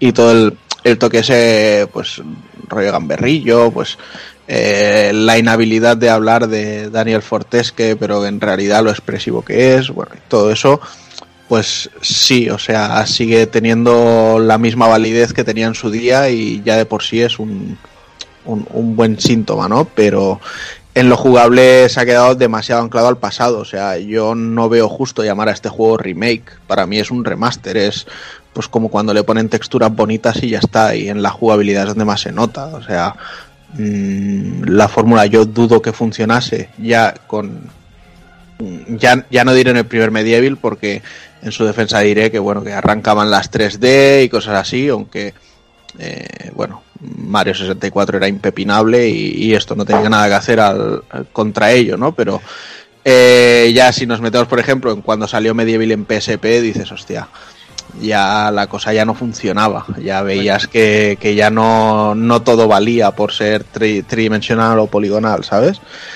Y sigue estando en, en ese concepto. Entonces, eh, en esos aspectos falla bastante, pero bueno. También hay que decir que las mecánicas de puzzles, eh, las ideas bastante locas, o sea, y, y de hecho creo que esto lo comentaba el, el otro día, creo que fue Fran Friki por, por Twitter, era en plan, bueno, pues eh, les salía de la polla meter una fase con unas mecánicas así, las metían, luego les daba la gana meter otra cosa y no necesitaban excusas, lo hacían porque les salía de los huevos y ya está, porque en ese momento todo valía, pues bueno, sí, en ese momento todo valía y ahora te lo tomas como es un batiburrillo de, de cosas que, mira, se agradece por desconectar, ¿no? Pero bueno, que yo creo que hay muy poco trabajo detrás de este Medieval, pero la base era buena y entonces por ahí se salva. Y, Claro. y quien, quien tire mucho de nostalgia o pues a quien le pillase de jovencito y, y ahora quiera revivirlo, pues mira, les, les gustará. Y te funcionamiento está- de la te- cámara, el funcionamiento de la cámara, drama, ¿eh, Juanan? la, la cámara, pues mira, eh, llega un momento que no sabes si puedes controlar cámara, si no puedes controlar cámara, si puedes pero solo puedes un poquito. O sea, es, ya te digo, no es el drama que fue en su día, pero sí es un poco incómoda. Y bueno, y está el tema de que con triángulo podemos hacer cambio entre arma principal y secundaria, que ya es algo. Y la forma de cambiar las armas pues no es tan, tan tediosa quizá como lo fue en su momento. Pues venga, sigo contigo, Juanan, eh, con Super Monkey Ball. A ver. Venga, pues eh, vamos con los monitos de Sega. La verdad es que no puedo decir demasiado porque no es que ofrezca mucho más de lo que ofreció ya el original en su día. Solo puedo decir eso sí, que los controles están bastante bien implementados en el pad, ya que en Wii pues eh, imagino que tiraba todo de Wiimote. Eh, tiene eso sí, me parece que son 10 o 12 minijuegos que están bastante, bastante ricos. Y el juego en sí, pues bueno, técnicamente tampoco es que le hayan subido nada, tampoco es que hubiera mucho que subir, pero bueno. Pero es divertido, es frenético, es de esos que quieres morder el mando a veces porque te matan cuatro veces seguidas en el mismo punto. No es un juego caro, igual que Medieval, o sea, son juegos que salen en plan low cost. De hecho, yo no, de hecho, yo no sé qué me ha pasado este mes, que todo lo que he probado es en plan low cost. Y la verdad es que está bien, o sea, es la fórmula de Monkey Ball, ya lleva años ahí metida y no, no hace nada nuevo, pero bueno, yo sé que por ejemplo a Evil también le, le mola mucho la saga, ¿no? Hombre, y tanto, eh, y tanto. Es un juego además tipo puzzle así muy divertido. Sí. Que te recuerda un poco al clásico Marvel Madness, ahí que has de llevar la bolita y, y has de y en un mapeado 3D. Y mola porque puedes hacer cosas muy locas, como tirarte al vacío y caer en una plataforma de abajo y ahorrarte mucho tiempo. Y tienes que ir probando cositas así, para batir Sí. récords y. y Sí, bueno, además el, el hecho de tener también varios personajes y que cada uno tenga mejores stats en velocidad o en agarre o lo que sea, pues también hace que, Sí. que los niveles también se puedan afrontar de una forma o de otra. Y que tenga Sonic también. Ahí está. Y que tenga Sonic, ahí, ahí, Sí. Rafa, ahí. Juanan se estaba directo. resistiendo a decirlo, pero no iba a quedarme yo. Ahí, ahí. Es que Sonic hace mucho, tío. Que este Sonic Claro. ya le da un plus ahí, un plus Sí, extra, tío. Pero que Sonic, el de siempre o el de la película. Hombre, el Eh, de la ¿qué película lo han ¿El de la- cambiado, tío. ¿De la El de la película de antes o de ahora? O de ahora. De bueno, de momento está rumoreado que. Han Ah, hecho una eso, ranch. Eso tiene más Sí. filtraciones que Blizzard, Ya te digo. Ya. Y, y muchas de ellas interesadas. naturalmente. Pues eso, que es un juego divertido. Y además es de esos de poder sentarse dos o tres en, en el sofá y hacer una fase cada uno en plan rulando el mando. Es, es agradecido para esos rollos. Además, aquí, si no me equivoco, eh, era un juego en una saga en la que trabajó Nagosi antes de, de los Yakuza. Que era su equipo, creo. Menos mal. Animalicos y luego los animales, que es de verdad que son los Yakuzas, tío. Pues venga, seguimos con la versión de Xbox One de Debris Infinity Evil. Venga, pues vamos a hablar un poquito de Debris Infinity, eh, juego de la compañía española SVC Games. Eh, el juego en sí es un tipo Asteroids. eh, a mí me recuerda mucho al- a otro juego más reciente, al Geometry, al Geometry Wars que, que salió en el servicio de descarga de, descarga de Xbox de Xbox Live, que era de Bizarre Creations, de, los que hicieron los Project Gotham, que creo que en el Project Gotham 2 se podía jugar al Geometry Wars. Y bueno, un juego de tipo Twin Stick Shooter, matamarcianos ahí que podemos controlar a la nave con, una con, un stick y, la, dirección que disparamos con el otro. eh, que tiene también sus disparos especiales con power-ups, como un tipo metralleta, otro en tres direcciones, no te los dan muy, muy a menudo, pero bueno, ahí está también la opción de conseguirlos.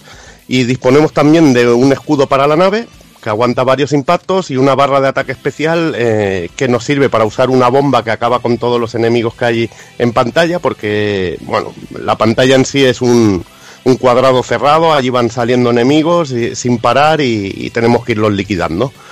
Y bueno, y también tenemos la posibilidad de ralentizar la acción con un efecto de zoom y entonces poder acabar con enemigos, por ejemplo, cuando estemos en una situación crítica que nos rodeen para poder escapar o poder matar a los enemigos que está cerca y, salir airosos porque hay veces que te, que te acosan mucho.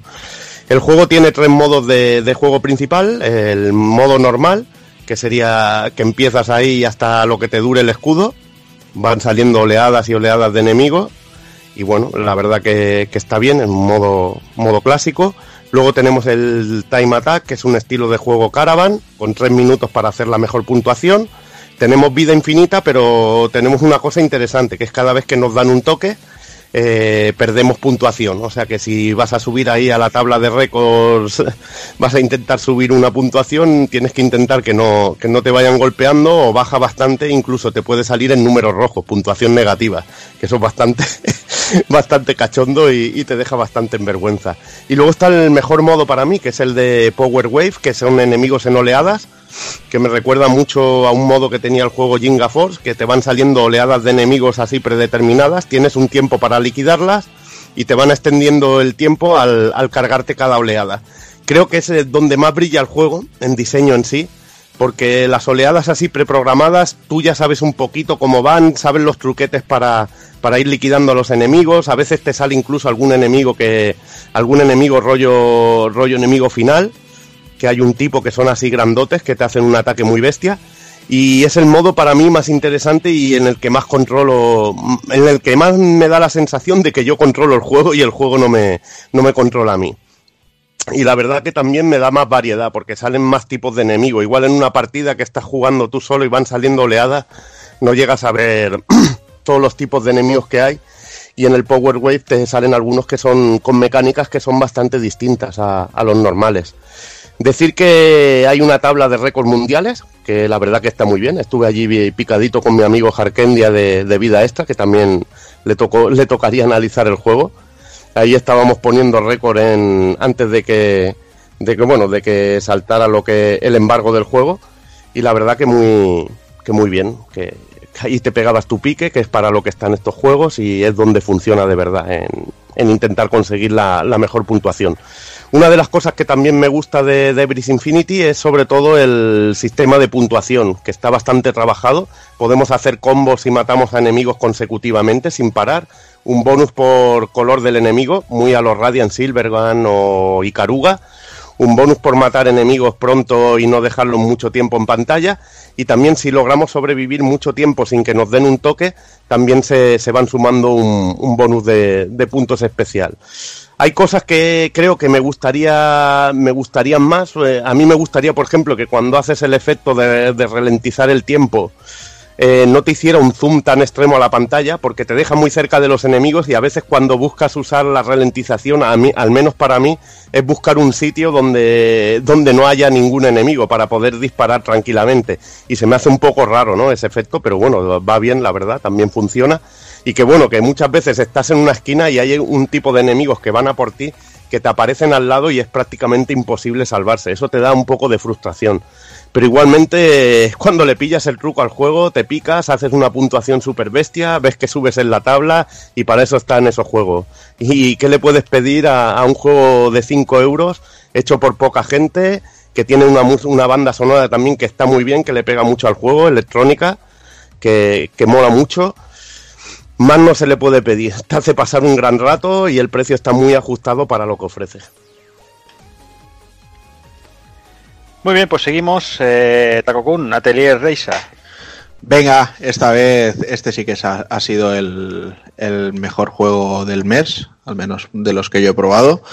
Eh, este ya lo he probado directamente en Switch y la verdad es que por fin parece que la saga Atelier ha empezado a evolucionar y a evolucionar después de haberse quedado bastante estancada durante las últimas sagas y tener una entrega un poco spin-off como fue la, última que, ya comentamos.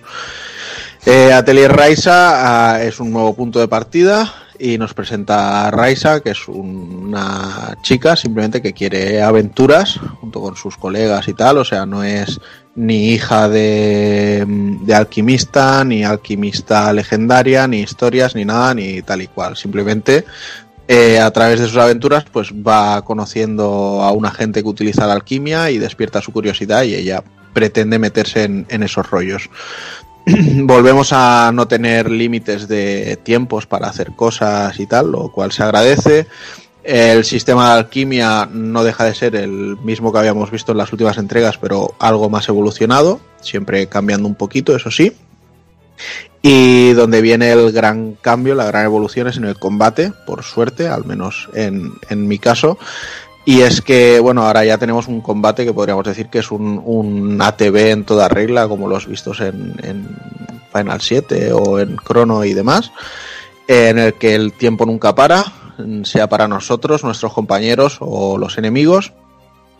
Entonces nosotros siempre podemos con, con L y R decidir a cuál de los personajes eh, controlamos y podemos ir cambiando siempre en todo momento para así ir pillando al que le toque próximo la, la barra y mientras tomamos nuestras decisiones el, juego no para, con lo cual si estamos tomando una decisión y es el turno de un compañero, la máquina a través de algunas órdenes que vamos dando para personalizar a los personajes, pues va haciendo los ataques que, que le hayamos ido diciendo. Y entonces, pues nosotros elegimos con el personaje si queremos hacer un ataque, un golpe especial, magia, etcétera, etcétera.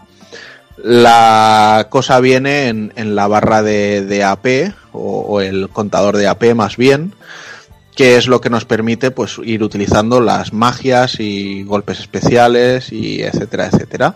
Lo que pasa que si la vamos incrementando, que con cada golpe se, se va subiendo el número, eh, cada vez que tenemos 10, 20 o 30, eh, podemos utilizar esos puntos para subir el nivel de táctica del grupo. Y entonces cuando hacemos un ataque, eh, si estamos en nivel 2, por ejemplo, eh, después de hacer el ataque nos saldrá un comando para que volvamos a pulsar el golpe de ataque y si lo hacemos en un timing adecuado, pues haremos dos golpes en vez de uno y, así seguiremos y acabará haciendo un, golpe, un combo más largo. Y también incluso en las técnicas especiales eh, serán más contundentes, tendrán más golpes, etcétera, etcétera.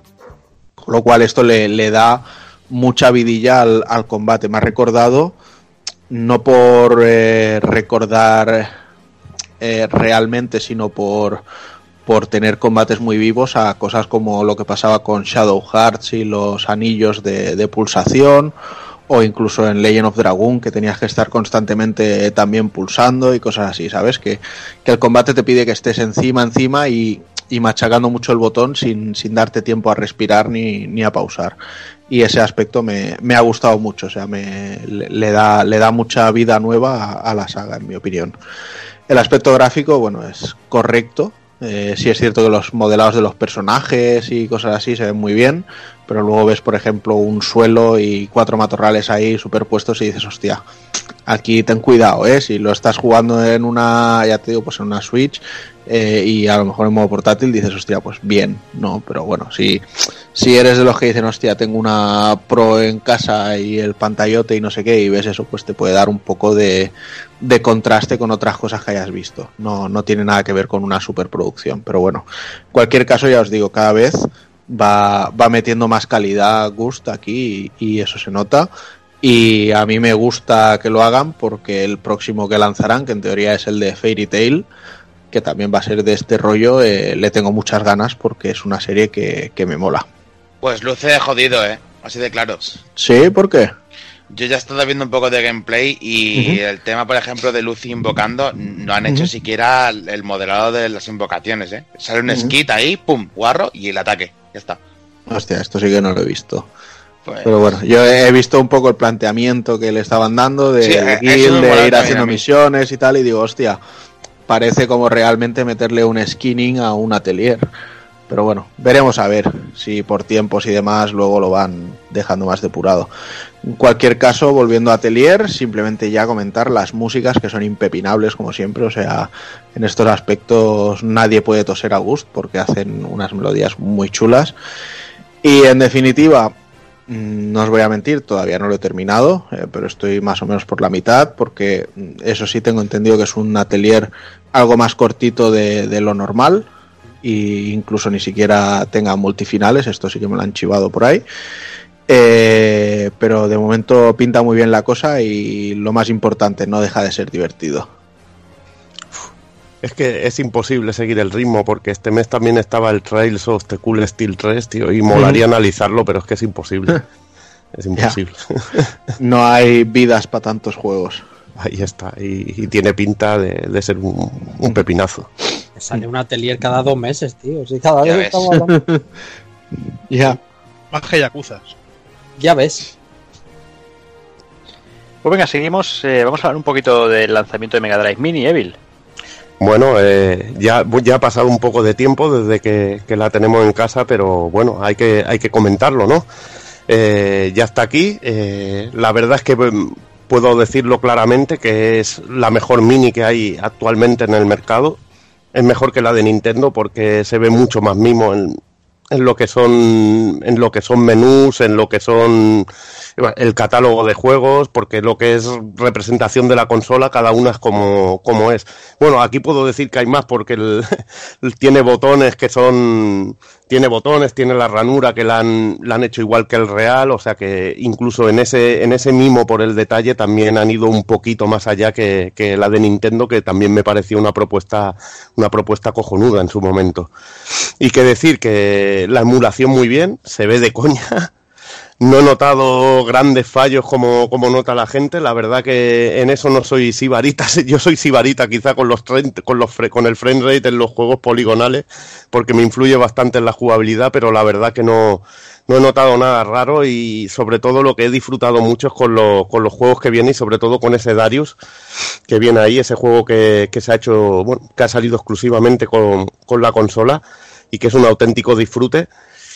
Y poco más que decir, sobre todo el mimo con que se ha hecho todo. Eh, la música del menú de, Yuzo Koshiro, que vas, vas escuchando las notas y vas escuchando distintos juegos. Escuchas un trocito, dices, esto es Gunstar Heroes, esto es Castle of Illusion, esto es Sonic. Y la verdad que eso es maravilloso. Luego el mando, que creo que es incluso mejor que el de Mega Drive al tacto, el de tres botones.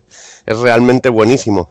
Que puedes jugar también con, lo- con los mandos que está sacando Retrobit, que eso también es un plus, sobre todo para los que querían jugar al, al Street Fighter con el mando de seis botones. Y en mi caso, como soy un puto enfermo de, de la Mega Drive, me pillé la versión japonesa y estuvimos probando con, con Dani aquí algunos juguetes. Le pegué una buena partida al Musa al este. La verdad, de auténtico, de auténtico lujo. Sí. Y, y probamos también el, el Game Can, aquel que viene con un montón de, de juegos Genial. que estaba de descarga, que me Genial, estuvo comentando Dani alguna cosa, dice, vamos a probar esto y tal. Y, y genial, te dejo Dani, que hables tú también un poquillo. No, no, yo sí estoy escuchándote, me estás violando el cerebro, ¿sabes? O sea, estoy diciendo todo lo que pasa por mi mente, lo está saliendo de tu boca, o sea que sí, sí, tal cual, tío. O sea, a mí me flipó, eh, eh, hay un detalle de mimo infernal que, que ahí es donde se nota ahí, la ahí, diferencia ahí, ahí. en- entre en lo cuidado de un producto y lo cuidado de otro, eh, que es el rollo aquel de tener, de poder ver los juegos de lado y que las carátulas son eh, eh, al estilo de como son en la realidad, ¿no? Aquellas carátulas Sí. eh, japas que la caja es más pequeña, se ven más pequeñas, el poder verlos como Eso si los tuvieras en la estantería. Es Es- esos detalles son los que marcan la diferencia, ¿sabes? Ahí está, ahí está. Y bueno, y luego lo- los que vienen en la versión japonesa que está muy bien, la Sí, verdad. sí, eh, sí. El, el de los minijuegos es que ahí ya te vienen cuatro o cinco juegos más que son la mar de decentes. Te viene una versión del Flicky, Mm. te viene una versión del Teddy Boy. Está muy, muy, muy bien. Sí, A increíble. Y, y lo que dijiste, o sea, el Darius es sublime, sublime, eh, ese Tetris mítico también, y, y bueno, y luego, pues eh, eso, eh, todas las pijadas que al fin y al cabo, eh, a todos los que nos gustan estos productos, las cosas que vienen, cómo la hacen, cómo se implicó M2 en hacer, pues bueno, eso, la emulación y demás, y, y la- el sinfín de detalles, cambiarle el idioma allí al menú en opciones, ver las carátulas que están eh, en los juegos que sí que se lanzaron en Japón, que te salga la carátula japonesa, en los que no, pues eh, una alternativa, pues la americana o la PAL, o sea, es una auténtica pasada eso. Y que estén, y que estén las ROMs, que pueda jugar a la versión japonesa de, Ahí de es, Contra. eso es, que, eso pues, es. que- que tiene los tres toques, te da un Sí. plus para poderlo jugar ahí directamente, o que tengan la versión en castellano de Story of Thor. Sí, es que es son muy de agradecer. Ya si hubieran metido el Soleil hubiera sido la hostia ya. Pues sí, hubiera sido la, la puta hostia, pero bueno. Eh, la verdad que 40, 42 juegos muy bien, muy bien seleccionados en cualquiera de las versiones. En la versión japonesa hay alguno, hay algún, algún que otro RPG que no se puede jugar, pero el otro día me pegué una buena viciada al Langrisser 2 y la verdad que, que, que ese juego lo puedes jugar fácilmente, in- incluso en japonés, porque es simplemente menú de ataco, muevo, ataco, muevo, hago esto y, y si tienes mucha experiencia con, con ese tipo de juegos, al final lo sacas. Y realmente Pues sí. un producto insuperable para quien le guste. ¿eh? yo creo que a, fa- a falta de lanzamiento de PC Engine Mini, hoy por hoy, sin duda ninguna, pero sin duda ninguna, la mejor Mini con diferencia. Aunque, aunque lo que he visto, lo que he visto con el menú de la PC Engine, lo que Sí. hace con lo del CD, me ha vuelto loco, ¿eh? Sí, Lo por eso. hoy. Sí, por eso digo que a falta de lanzamiento de PC Engine Mini, que también está desarrollado por el mismo equipo y todos los menús y la emulación y tal, a falta de eso, veremos a ver, pero, pero vamos, se lleva el gato al agua de momento en una Mega Drive Mini con diferencia. Indiferencia. Venga, pues seguimos con otro juego de monetes, que parece que, que el programa de hoy va a estar aquí repleto de monos. Eh. Monkey Hero, Hero is Back, Takokun. Sí, ha sido el, mesecito mono. Eh, bueno, pues aquí tenemos un juego basado en una película de animación china que se ve que lo petó lo que no está escrito por allí y que de hecho recaudó de pasta una cosa indecente. Y no es más que una vuelta de tuerca nueva al, al concepto del Sayuki, del Journey to the West o, o de nuestro querido Son Goku. De hecho, en el juego controlamos a Sang Wukong, que sería nuestro mono que se rebeló contra el cielo y demás y tal y pascual. Y bueno, con un aspecto, la verdad, bastante estilizado y, juvenil, nos encontramos con un juego, con un título eh, muy enfocado a, a todas las edades. Eh, quizá lo pudiéramos comparar con otras plataformas así un poco más infantiles. Cuando digo plataformas o incluso eh, juegos de, de acción, pero más, más infantiles, más para todos los públicos.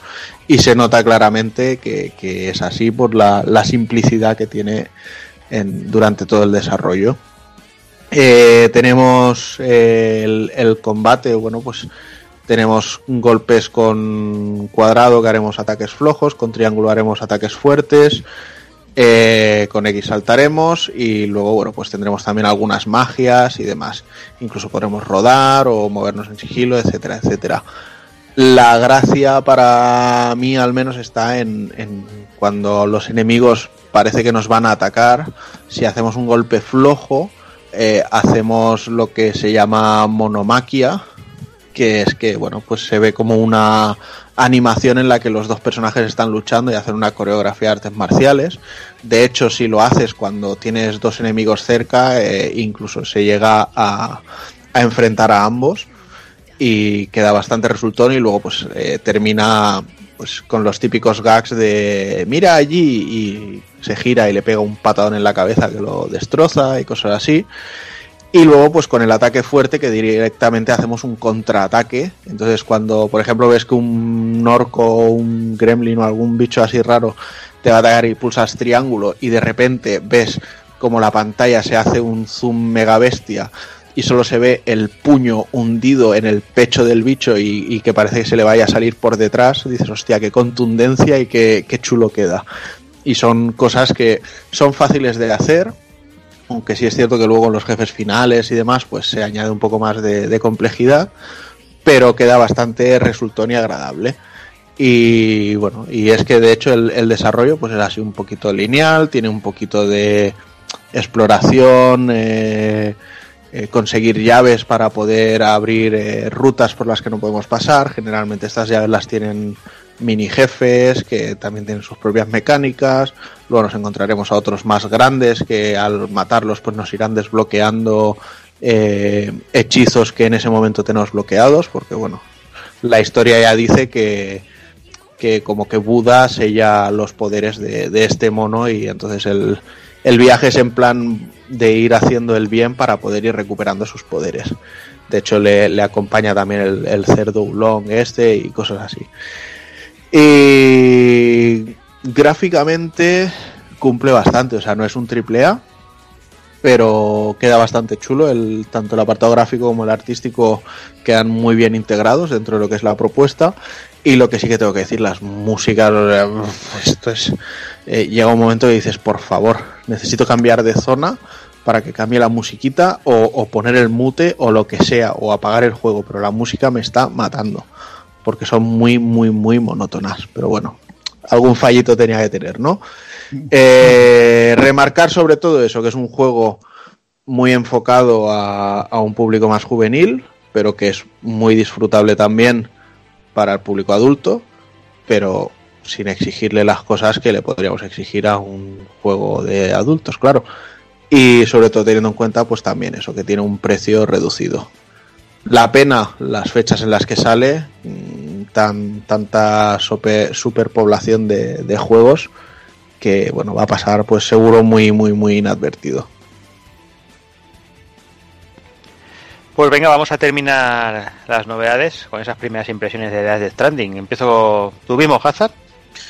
Bueno, le he estado dando una orilla y la verdad que tiene una hora y media de infarto, tanto en la historia, la narrativa que tiene Hideo Kojima, con, con cinco veces, cinco o seis veces que pone Hideo Kojima por ahí en, en todo lo que ha hecho, como con el motor gráfico décima, que la verdad tiene unos, unos escenarios increíbles. Luego también el control, a ver, de momento no, no ha entrado en ningún combate, pero el control para ir caminando por el campo eh, tampoco está nada mal. Y claro, es que en una hora y media tampoco te da mucho tiempo porque lo que más hacen es hablar. Técnicamente es una maravilla y deseando dar paseitos ahora un ratito por ahí por el campo. Bueno, yo lo que yo le he pegado, ya te digo, como tres horas y media o así de enfermada del tirón. Y, y como os decía al principio, pues conseguí llegar virgen, que, que, que no me estaría fácil abriendo, abriendo Twitter y, la- y demás tipos de redes, ¿sabes? Porque, vamos, el juego tiene polémica hasta las trancas, sobre todo por el tema de Kojima. Eh, yo os diré que soy Kojimista a muerte y el juego es una Kojimada con mayúsculas. Eh, a, a todos los que os flipe los trabajos de Kojima, eh, todo lo que haya hecho hasta ahora, pues el juego es más de lo mismo, es más de lo mismo, Más tiene de lo mismo, no, yo diría que es todavía más. Efectivamente, es o sea, Las, tiene flipa- toda las, las flipadas que se han ocurrido con las huellas y todo esto, es, no sé. tío, Es, una locura. Es que, claro, es que es eh, como Kojima en estado puro, pero desatado, sin que nadie le pusiera fi- filtro Ahí. ahí. Y, y es, es impresionante eh, cómo, mm, ya os digo, yo en dos horas, eh, hasta las casi las tres primeras horas de juego, eh, todo lo que vas viendo es una fumada increíble, pero te atrapa desde la primera media hora eh, te atrapa y no hay vuelta atrás. O sea, estás deseando ver más y ver más y entender el porqué y todo estilado de una manera increíble, sobre todo argumentalmente. Mm, todo el mundo dice que Kojima, pues sí, es un director de cine frustrado, que si no sé qué, que si eh, se ponga a hacer pelis porque tantas secuencias de vídeo, que se juega poco. Eh, a mí, sinceramente, sí, todo lo que se va a ver de vídeo, eh, aunque sea raudales, se ve como lo que he visto hasta ahora, o sea, me da absolutamente igual. Eh, sobre todo por eso, porque es que el motor gráfico, como dice Hazard, o sea, el motor de guerrilla le sienta, o sea, le han pegado una vuelta de tuerca, se ve, yo es lo más bruto que he visto hasta hoy en día, eh, que- gráficamente, en, eh, por lo menos en PS4. Eh, yo lo estoy jugando en una, en una Play 4 Pro, pero es que es brutal, ni God of War, ni Uncharted 4, eh, es es una auténtica animalada, una auténtica animalada lo que se ve, pero ya no solo en facciones, en animaciones de movimiento, sino en escenarios, eh, eh, cero popping, o sea, es una locura, una locura. Y luego lo bien orquestado que está eh, todo lo que es diseño, ¿no? O sea, eh, el apartado artístico del título, la música, lo bien hilado que está todo, los planos, eh, cómo te mete la música mientras vas paseando en X situaciones, es absolutamente magistral todo lo que llevo hasta ahora.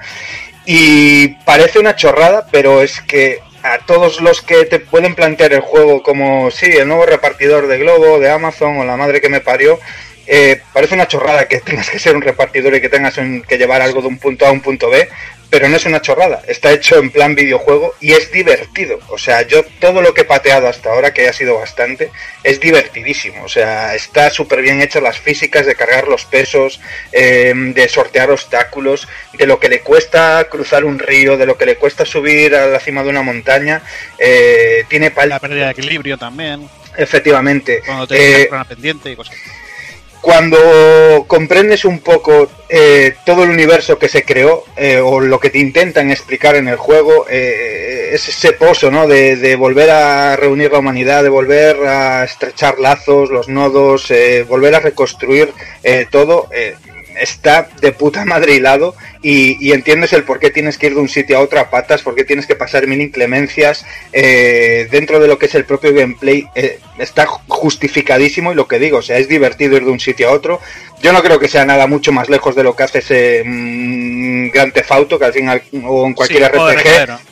Que no deja, efectivamente, que no sea de un juego de recadero camuflado de otra manera y aquí está hecho de, pero de lujo, o sea, las mismas maravillas. Hay partes de infiltración, o sea, hay partes que son de sigilo, hay secuencias de acción espectaculares, o sea, yo de momento no le puedo pedir más y le digo así a todo el que tenga duda que a mí me cuesta muchísimo hoy en día eh, encontrarme con un título del que a lo mejor puedo esperar mucho, no puedo esperar nada, pero me cuesta muchísimo empezar un título y jugar dos horas, tres horas o lo que sea, eh, tenerme que pirar a currar, a hacer las cosas que sean de mis tareas diarias y eh, estar pensando en ese juego, ¿sabes? Es decir, me muero por llegar a casa y seguir viciando y a ver qué pasa, ¿sabes? O sea, eso lo consiguen muy pocos juegos y este lo consiguió desde, ya os digo, o sea, desde el minuto cero.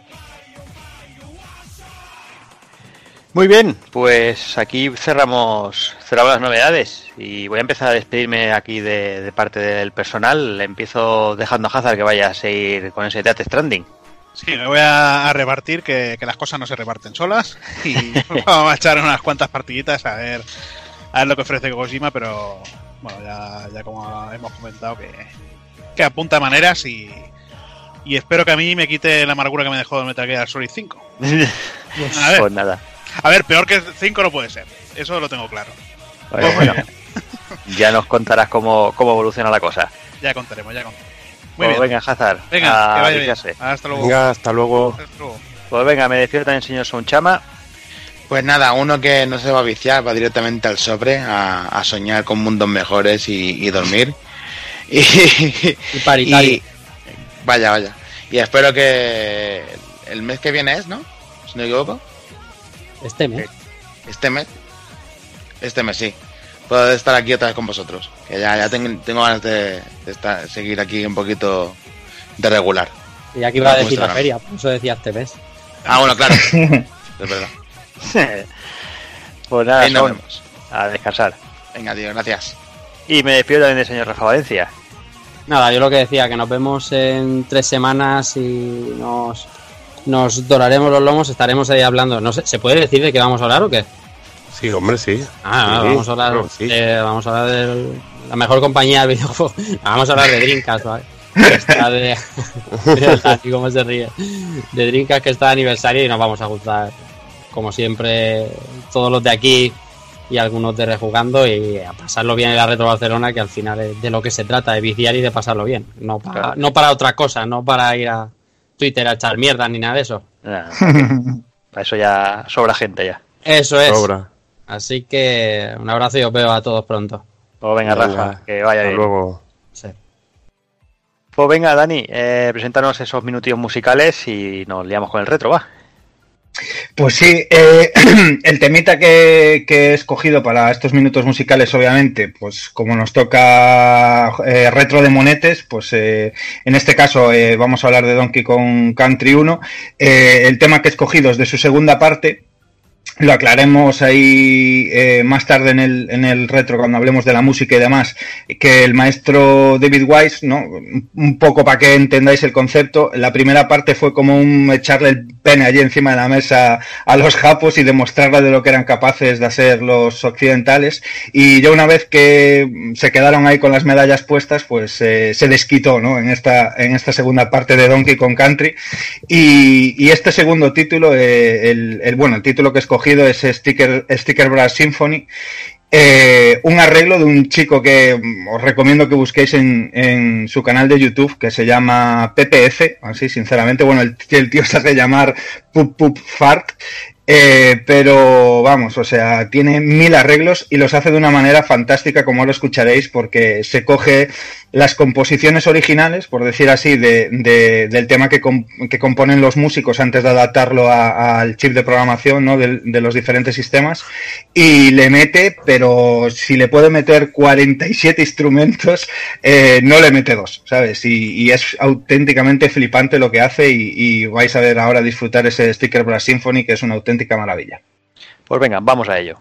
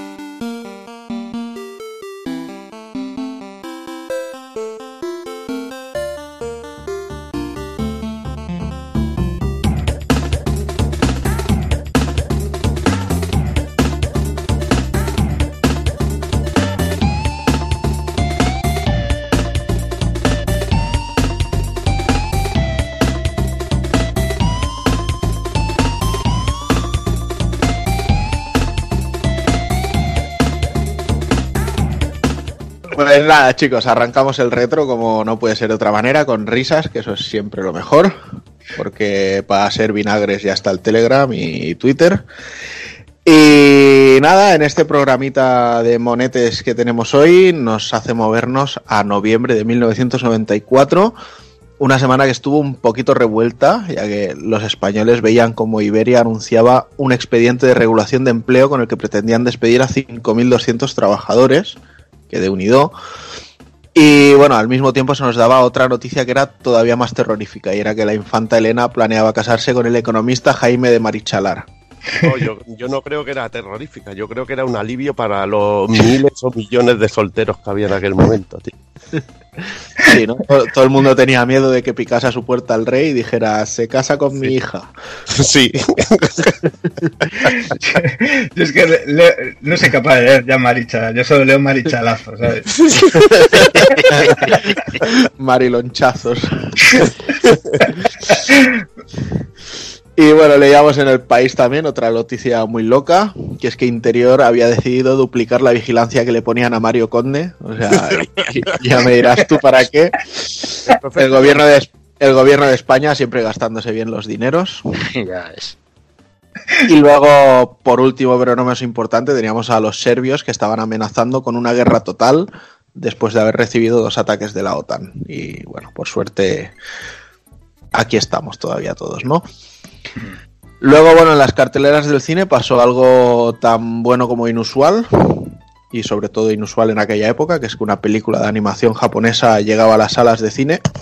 Esta no era otra que Roujin Z, que bueno, supongo que el rollete Akira de la época y manga films pegándolo fuerte, pues hizo que, que hicieran esto. Pero bueno, también hay que decir que creo que no, no eligieron muy bien el título. Pero bueno, supongo que era en plan todo vale.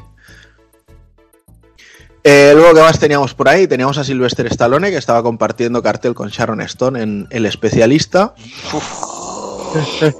Ma- madre mía. fatal con esa peli, tío. La peor banda sonora que, he escuchado en una peli en mi puta vida. Es más repetitiva que, que- que el ajo, tío. De las peores pelis de, de Silvestre Stallone, tío. Horror- horrorosa, tío. Bueno, al menos no hizo poli de guardería como, como Pues yo prefiero mil ve- prefiero ver mil veces poli de guardería a ver una sola vez eh, el especial. Te lo digo claro, tío. Bueno, y nada, y por suerte sí que estaba por ahí Disney también lanzando El Rey León. Y nos, Impresionante. trau- nos traumatizaron a todos. Ahí está. Esta la fui a ver con Jordi, si no recuerdo mal también. Sí, sí, sí. Esta que íbamos a ver. Y luego pues teníamos por ahí al Dr. Robotnik, que arrasaba con la máscara. Impresionante. Esta es. Y el cine español que nos regaló un título de esos que dejan huella, que es Justino, asesino de la tercera edad. Vale. O sea,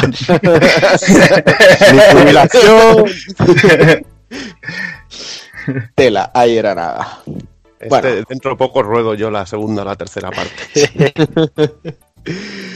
Luego musicalmente pues tuvimos bastantes temas que han perdurado, la verdad.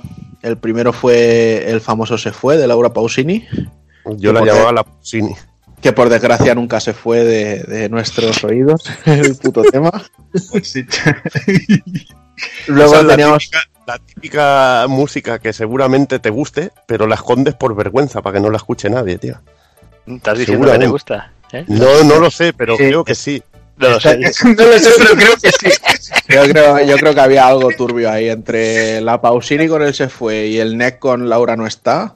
O sea, yo creo que te- te- tenían un rollo raro ahí. Ay, joder. Hostia, chaval. Definiste, Pero- tío, la, la puta realidad, tío, ¿sabes? Eh, no sé, creo que me gusta, pero no lo sé, ¿sabes?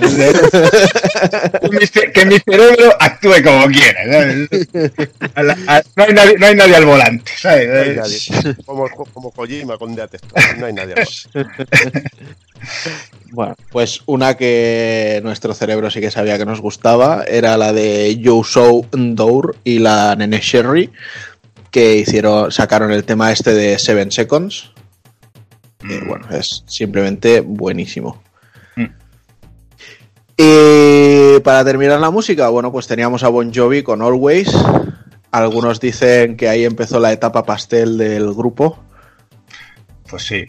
Pero bueno, eh, tan memorable como las previas. Algunas Vamos a- también había bastante pastel ¿eh? antes, o tampoco. Por eso, Ah, ah, pasa que antes iba mojando solo bragas y aquí empezó a mojar gallumbos también. ¿sabes? Y bueno, en el mundo de los cómics, la verdad es que Marvel estuvo en un segundo plano, hicieron muchos cambios internos y dejaron de tener un editor jefe en toda la línea de cómics para tener cinco, que se distribuyeron entre ellos todas las líneas principales de, de, de la Casa de las Ideas. Y en el mundo de DC, en cambio, sí que se lanzó un crossover bastante tocho, que es el Hora Cero, eh, Crisis en el Tiempo, que de hecho lo ha reeditado ECC Comics hace 3-4 meses.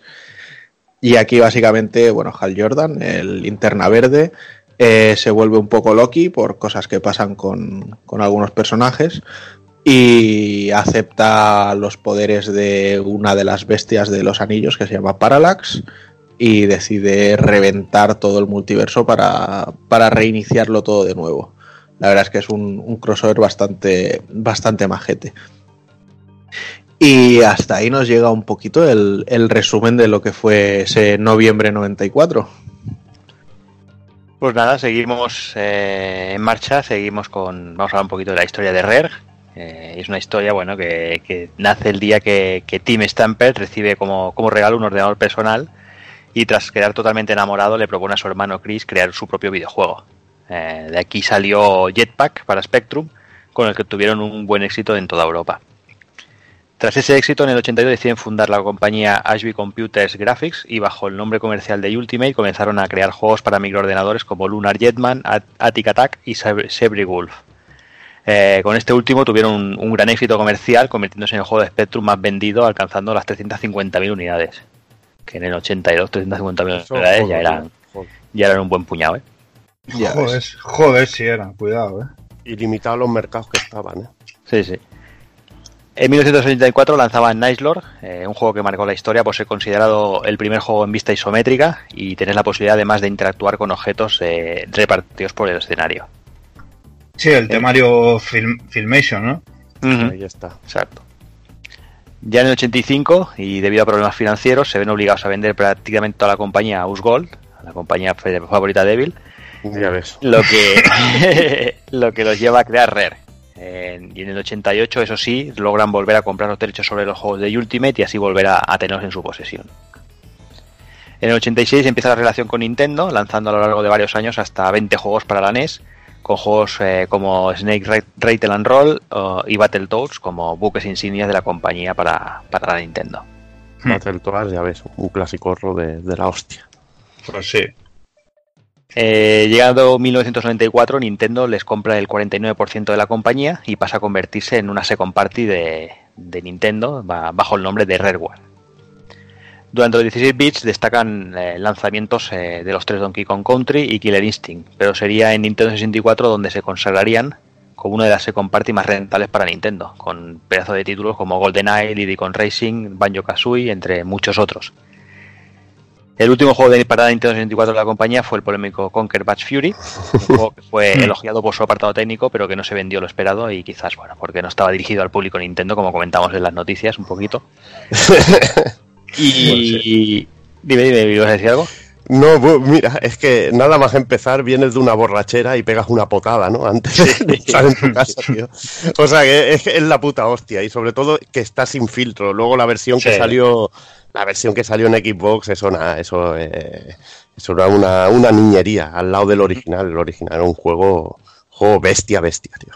Ya ves. Sí, exagerado. Eh, bueno, el último lanzamiento para Nintendo fue, fue el Star Fox Adventure. En septiembre del 2002, los hermanos Stamper vendían el 51% de sus acciones a Microsoft eh, por 375 millones de dólares. Inmediatamente Nintendo decide hacer lo propio con, con, las- con el 49% de las acciones que poseía, se las quitó de encima. Porque total, No, tener no, esas no. acciones ahí sin, sin tener el control, pues Nintendo dijo fuera. Ya ves. A partir de ese momento, Rare eh, formaría parte de Microsoft, bajo el cual bueno, ha desarrollado juegos exclusivos para Xbox eh, como Conker, como Viva Piñata o Cameo, y además también trabajó activamente en el desarrollo de Kinect. En Vaya, 2007, vaya manera de desperdiciarlos, ¿eh?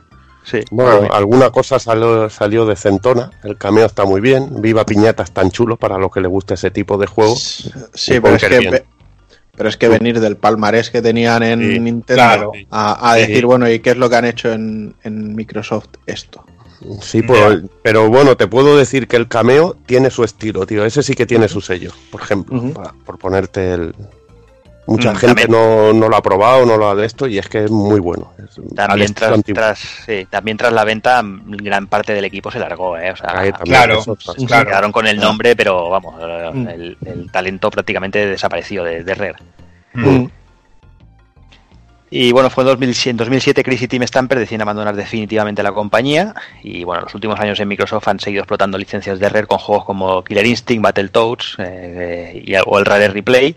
Y también han desarrollado juegos originales como el Mar de Chorizos. nuestro, nuestro favorito mar de chorizos, tío. Mar de Chorizos. Pues va, ahora ya sin más dilación, vamos con nuestro juego principal, que es Donkey Kong Country. La fecha de lanzamiento en Japón fue el 26 de noviembre del 94. En Estados Unidos fue un día antes, el 25 de noviembre. Y en Europa lo mismo. 20 no, en Europa incluso un día antes, el 24. Eso sí que Quiero pues, esa, que ganamos, tío. Aquí quiero que. La verdad es que no, no- no había ni caído, pero cuando estuve poniendo las fechas me di cuenta que, que en nada se cumple 25 años de Donkey Kong Country. Hostia, ojo, ojo. es verdad. En días. La verdad es que, Sí, que sí. dije, hostia, puta casualidad de, de aquí, Ojo, de. sí, sí. Que no, que somos unos oportunistas de Sí, mierda. oportunistas, cabrones.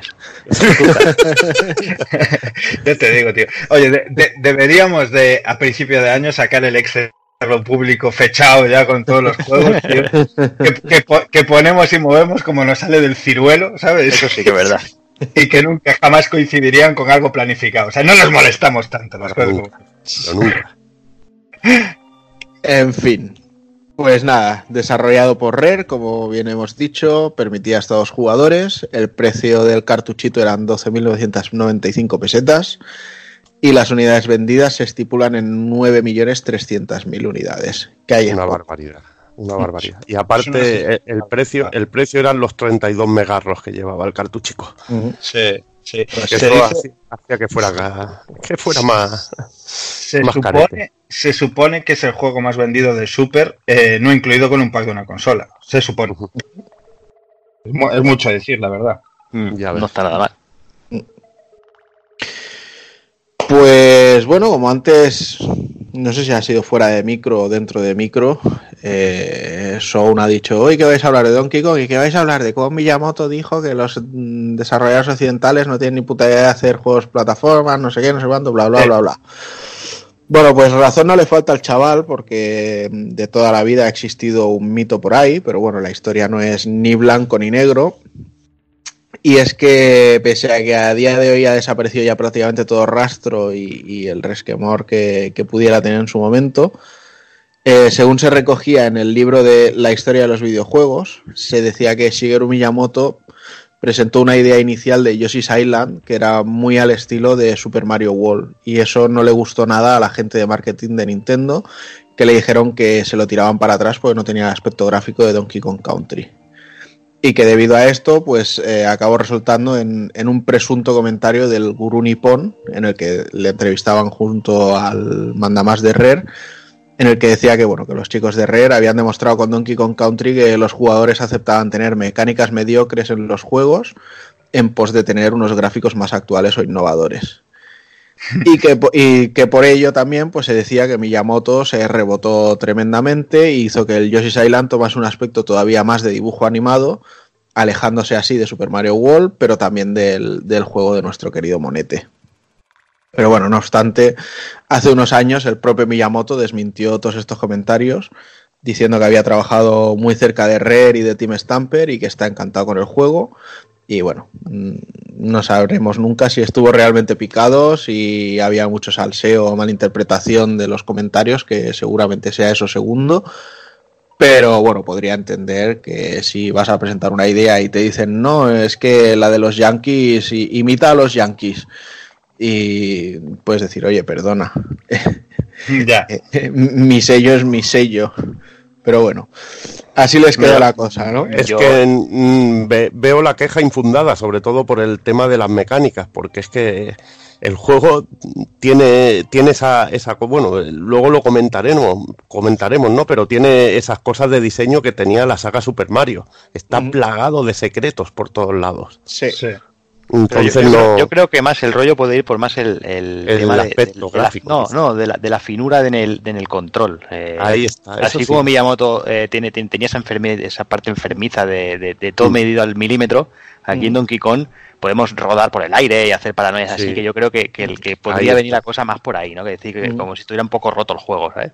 Sí, es Sí. que bueno, la, la animación también de los gorilas te, te invitaba a eso, ¿no? Exacto. Y que te daba también más margen para saltar encima de. No era Sí, tan.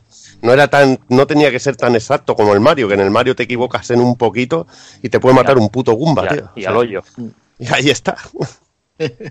Sí, sin duda era un poco eso, porque aparte con el tiempo se, se supo que es completamente cierto. O sea, Miyamoto estuvo implicadísimo en el proyecto, eh, supervisaba todo, o sea, desde los diseños, eh, todo, todo, absolutamente todo, eh, y daba sus pautas de, de cómo debía ser la jugabilidad a la hora de programarlo, eh, qué le podían meter a los niveles en el diseño y demás cosa que tampoco gustaba mucho porque sí que es cierto que, que Yamauchi entonces les dio eh, como muy carta blanca, ¿sabes? A, a Stamper y era algo muy reticente, o sea, daros cuenta que mm, eh, cuando están haciendo juegos que no diremos que son eh, el tope de la consola, pues eh, dices en plan que vienen estos gaijins aquí a, a poner el nombre de Nintendo, y, pero los juegos eh, están llevando ellos el honor de que los hacen ellos, pero tampoco es gran cosa.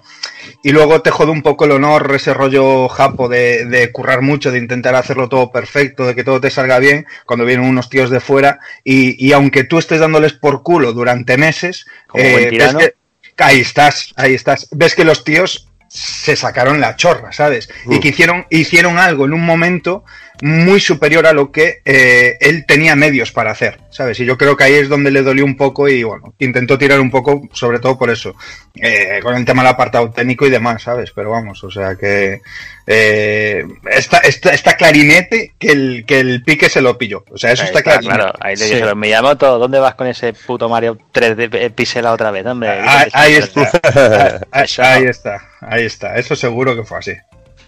Sí, pero bueno, ya sabemos que les interesa dejar al señor Miyamoto como alguien muy elegante y muy correcto en todo. Claro, Eh, claro, Es claro. adorable.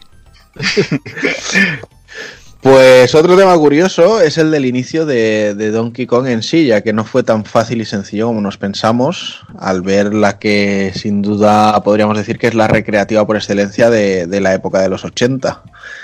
Y es que, bueno, la primera aparición de nuestro querido simio, como ya sabéis, fue como antagonista del juego, pero si todo hubiera ido como quería Nintendo, se hubiera llamado Brutus, mientras que Pauline habría sido Ofelia. Pauline es la damisela en apuros del juego. Y Jumpman, Jumpman, Jumpman, el saltarín, no se habría convertido en Mario tiempo después, sino que hubiera comido espinacas y hubiera sido el mítico Popeye. O sea, esto ya era. Se ve que Nintendo estaba pitcheando o intentando conseguir la licencia y tal, y al final no consiguieron. Que luego, luego lo haría, ¿eh? O sea, Sí, sí. Sí. lo haría a posteriori.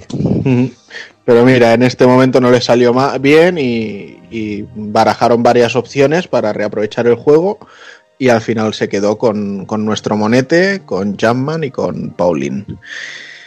Y bueno, de hecho le salió muy bien la jugada a Nintendo y después de esa recre se giraron las tornas y hicieron que el propio Jumpman capturase a Donkey Kong y así entrase en escena también Donkey Kong Jr. para rescatar a su padre. Y luego, bueno, pues la relación entre ambos personajes, Jumpman y Donkey Kong, se enfrió bastante. Jumpman se convirtió en la mascota de Nintendo, al que hoy todos conocemos como Mario, mientras que Donkey pasó a enfrentarse al desconocido Stanley the Backman en la tercera entrega del juego, que ya era una cosa súper extraña. O sea, llevábamos a un fumigador que tenía que enfrentarse Sí. a Donkey Kong, que venía con un ejército de abejas, o sea, una cosa Greenhouse, creo que se llama, muy, muy loquísima, ¿no? Ni Se me llama acuerdo. Greenhouse, ¿no? Ni me acuerdo. Sí, pero bueno, un poco de ahí está pillado también que, que haya abejas luego en Donkey Kong Country y todas esas historias. ¿no? Sí. Y bueno, y este punto fue el que marcó la jubilación del Donkey Kong que conocíamos hasta ese momento. Y a partir de entonces, y gracias al Donkey Kong Country que hoy nos ocupa, pasamos a conocerle como Cranky Kong, el abuelo cascarrabias, mientras que Donkey Kong Jr. de estos juegos ejercía el papel del padre del Donkey Kong que, del que hablaremos hoy. Aunque, bueno, eso sí, eh, al mismo tiempo que salía Donkey Kong Country, pues pudieron protagonizar la versión de, de Donkey Kong de Game Boy y que llegó con un rediseño de nuestros queridos gorilas y creo que ahí ya empezaron a utilizar incluso la corbata. De, perdón, de hecho, ahora que, que está hablando eh, de todo esto, eh, eso también es una de las razones por las que Miyamoto estaba un poco picado, ¿sabes? Porque, joder, eh, fijaos la repercusión que tuvo la recreativa de, de Donkey Kong, eh, que vamos, o sea, se sigue jugando como quien dice hasta el día de hoy y, y- y las mecánicas que tenía y todo, que fue alucinante, vendió una burrada. Y, y luego, bueno, eh, ahora en un rato os hablaré de, de todo lo que es el apartado técnico y cómo, cómo los hermanos Stamper se tiraron a la piscina comprando ese rollo de, de Silicon Graphics para desarrollar y tal. Y cuando le demostraron a Nintendo en su momento eh, de lo que eran capaces de hacer, eh, em, Nintendo les dijo, hostias, esto, esto es la hostia, esto en Super lo va, lo va a petar, ¿no? Eh, venga, ¿qué, qué cogemos? Eh, ¿qué, qué, qué franquicia que, queréis coger? ¿Cuál vais a revitalizar que no esté en Super y que tengamos nosotros en Nintendo, ¿sabes? Y, y escogieron Donkey Kong. y claro, o sea, eso a Miyamoto le jodió un poco, que es en plan, me cago en 10, cogieron la mía, no podían haber cogido por ahí un, un otra cosa, un Kid o algo, ¿sabes? Y, y, y le, y le jodió un poco porque ya venía a venir las tornas de que iban a hacer algo, un súper grande y algo súper guay, con un producto que, con un hijo tuyo, vamos, al fin y al cabo. Y bueno, vamos a hablar un poquito de- del juego en sí. Eh, hablando un poco de la historia, que ya veis, el juego a nivel técnico buscaron mucha complejidad, a Sí. nivel sonoro igual, pero en cuanto a historia, la verdad que no se mataron mucho, pero bueno, es lo que es como también funcionaba el mundillo, el mundillo antes. Y en este caso es que el almacén de plátanos de Donkey Kong ha sido saqueado por King K. Rool y sus secuaces, los Kremlins. Y bueno, eh, Donkey Kong pues, pues se mosquea bastante y junto a su sobrino Diddy Kong comienza una aventura para recuperar los plátanos y mantener la reserva bien llena. Vamos a explicar un poquito, para poner un poco más esto en contexto, vamos a hablar un poquito de los personajes. Donkey Kong, que lo ha definido ya Juanan, es el nieto de Cranky Kong y, el hijo de Donkey Kong Jr. y es la tercera generación de, gorilas heroicos. Vive en la isla de, de Donkey Kong eh, y le gusta relajarse en la playa y cuidar de su alijo de bananas. Es el protector de su territorio y siempre anda a palos con los Kremlins. En este juego muestra lo que, lo que ha comentado Juanan, el diseño este moderno que tiene, que lleva corbata por primera vez, ¿no? En el que lleva corbata por primera vez. Y qué comentar, a mí hay una cosa que me mola mucho de Donkey Kong Country, que es la intro, ¿no? Verte a ese Cranky Kong con la gramola, ¿no? Con la musiquilla. Y de repente te aparece el otro que cae, que cae con Eso la, es brutal. que cae con el pedazo del oro ahí con la musiquita pegándose un bailo, un bailongo de la hostia y ves a Cranky Kong que coge un, un barril de dinamita, se lo tira, se le salen los ojos como que, se le salen los ojos como que, que me recuerda a aquella animación que sale en Battletoads, que les pasa lo mismo cuando salía un enemigo final, sí. se les salían los ojos así y es súper cachonda, ¿no? Y empieza la música, aparece la pantalla de título y es la putísima hostia. Es una intro súper simple, pero que a mí me, me molaba muchísimo. Mm. Sí, sí, completamente. Y luego, como compañero de Donkey Kong, tenemos a Diddy Kong, que es su sobrino. Lo acompañará a partir de entonces en todas sus aventuras y además de ser su, su familia, es un gran amigo suyo. Es más rápido y más ágil que su tío, mucho más inteligente y bueno, lo único que tiene que es también mucho más débil. Eso lo explicaremos un poquito luego en la jugabilidad, en las diferencias que hay entre uno y el otro. Lo que ha comentado Juanan, Cranky Kong, el abuelo de Donkey Kong, que es el villano original que se las hacía pasar putas a Mario, y es el orgulloso padre de Donkey Kong Jr. Sirve a modo de consejero para Donkey Kong y le ayuda a su manera en la aventura, ¿no? Le da los típicos consejos de abuelo, ¿no? Haz Hmm. esto, me cago en Dios, mientras te vas eh, atizando con el Maldiciendo. bastón en la cabeza, ¿no? Sí, es lo mejor, eh, ma- maldiciendo, ¿eh? ¿Eh? Es el abuelo, ¿no? Es el Fernando Sí. Fernán Gómez de, los de los gorilas, ¿no? Sí, Vaya sí. a la mierda. Y le va a ¡A la mierda!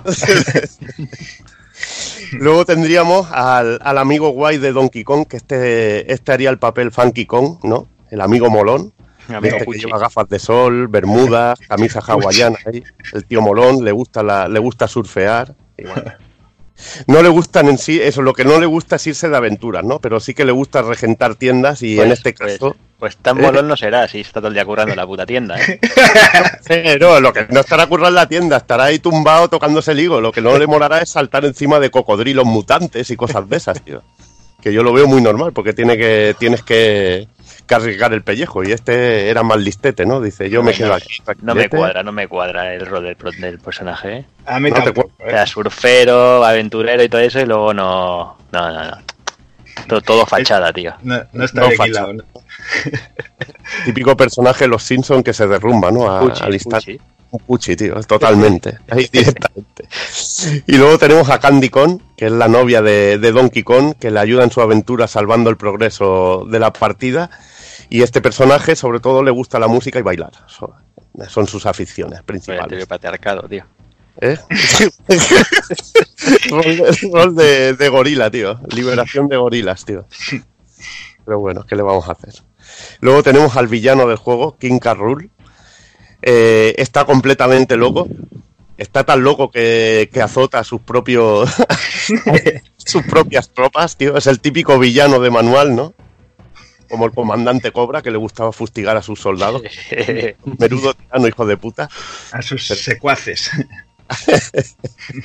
siempre ande fastidiando y busca hacerse con el árbol donde vive la familia la familia Kong, ¿no? Ahí está.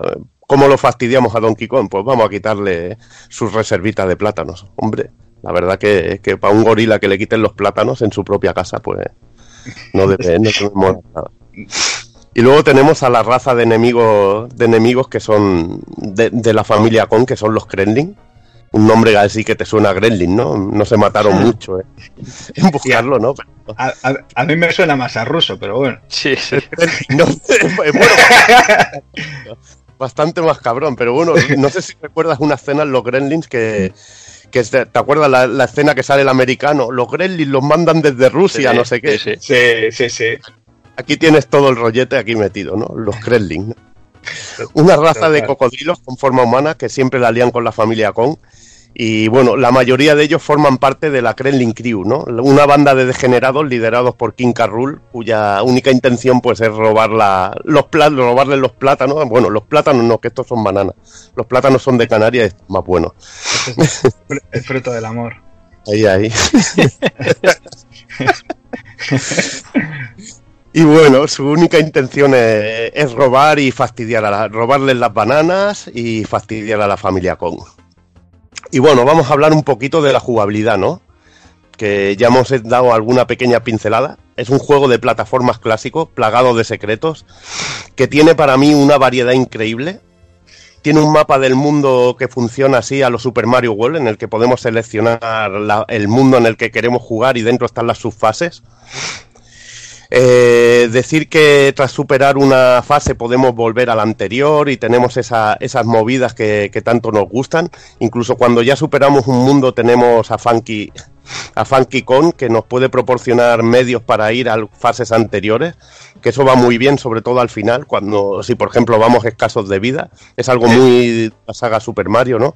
Vamos muy mal de vida, vuelvo para atrás, me hago un saco de vida y continúo, ¿no? Muy mecánica muy muy clásica en Nintendo. Aquí también yo creo que se ve la supervisión, ¿no? De, del título Sí. por parte en este tipo de cosas. Sí. Y bueno, comentar que al principio escogemos de- directamente entre varios modos de juego, entre un jugador, dos jugadores competitivos y dos jugadores en equipo. Lo que no cambia en ninguno de los modos es que controlamos a Donkey Kong o Diddy Kong. Eh, uno de ellos es jugable mientras que el otro lo acompaña, ¿no? El otro es como el Tails, ¿no? En Sonic 2, ¿no? No le pueden matar, no le, no le pueden hacer nada mientras esté de secundario.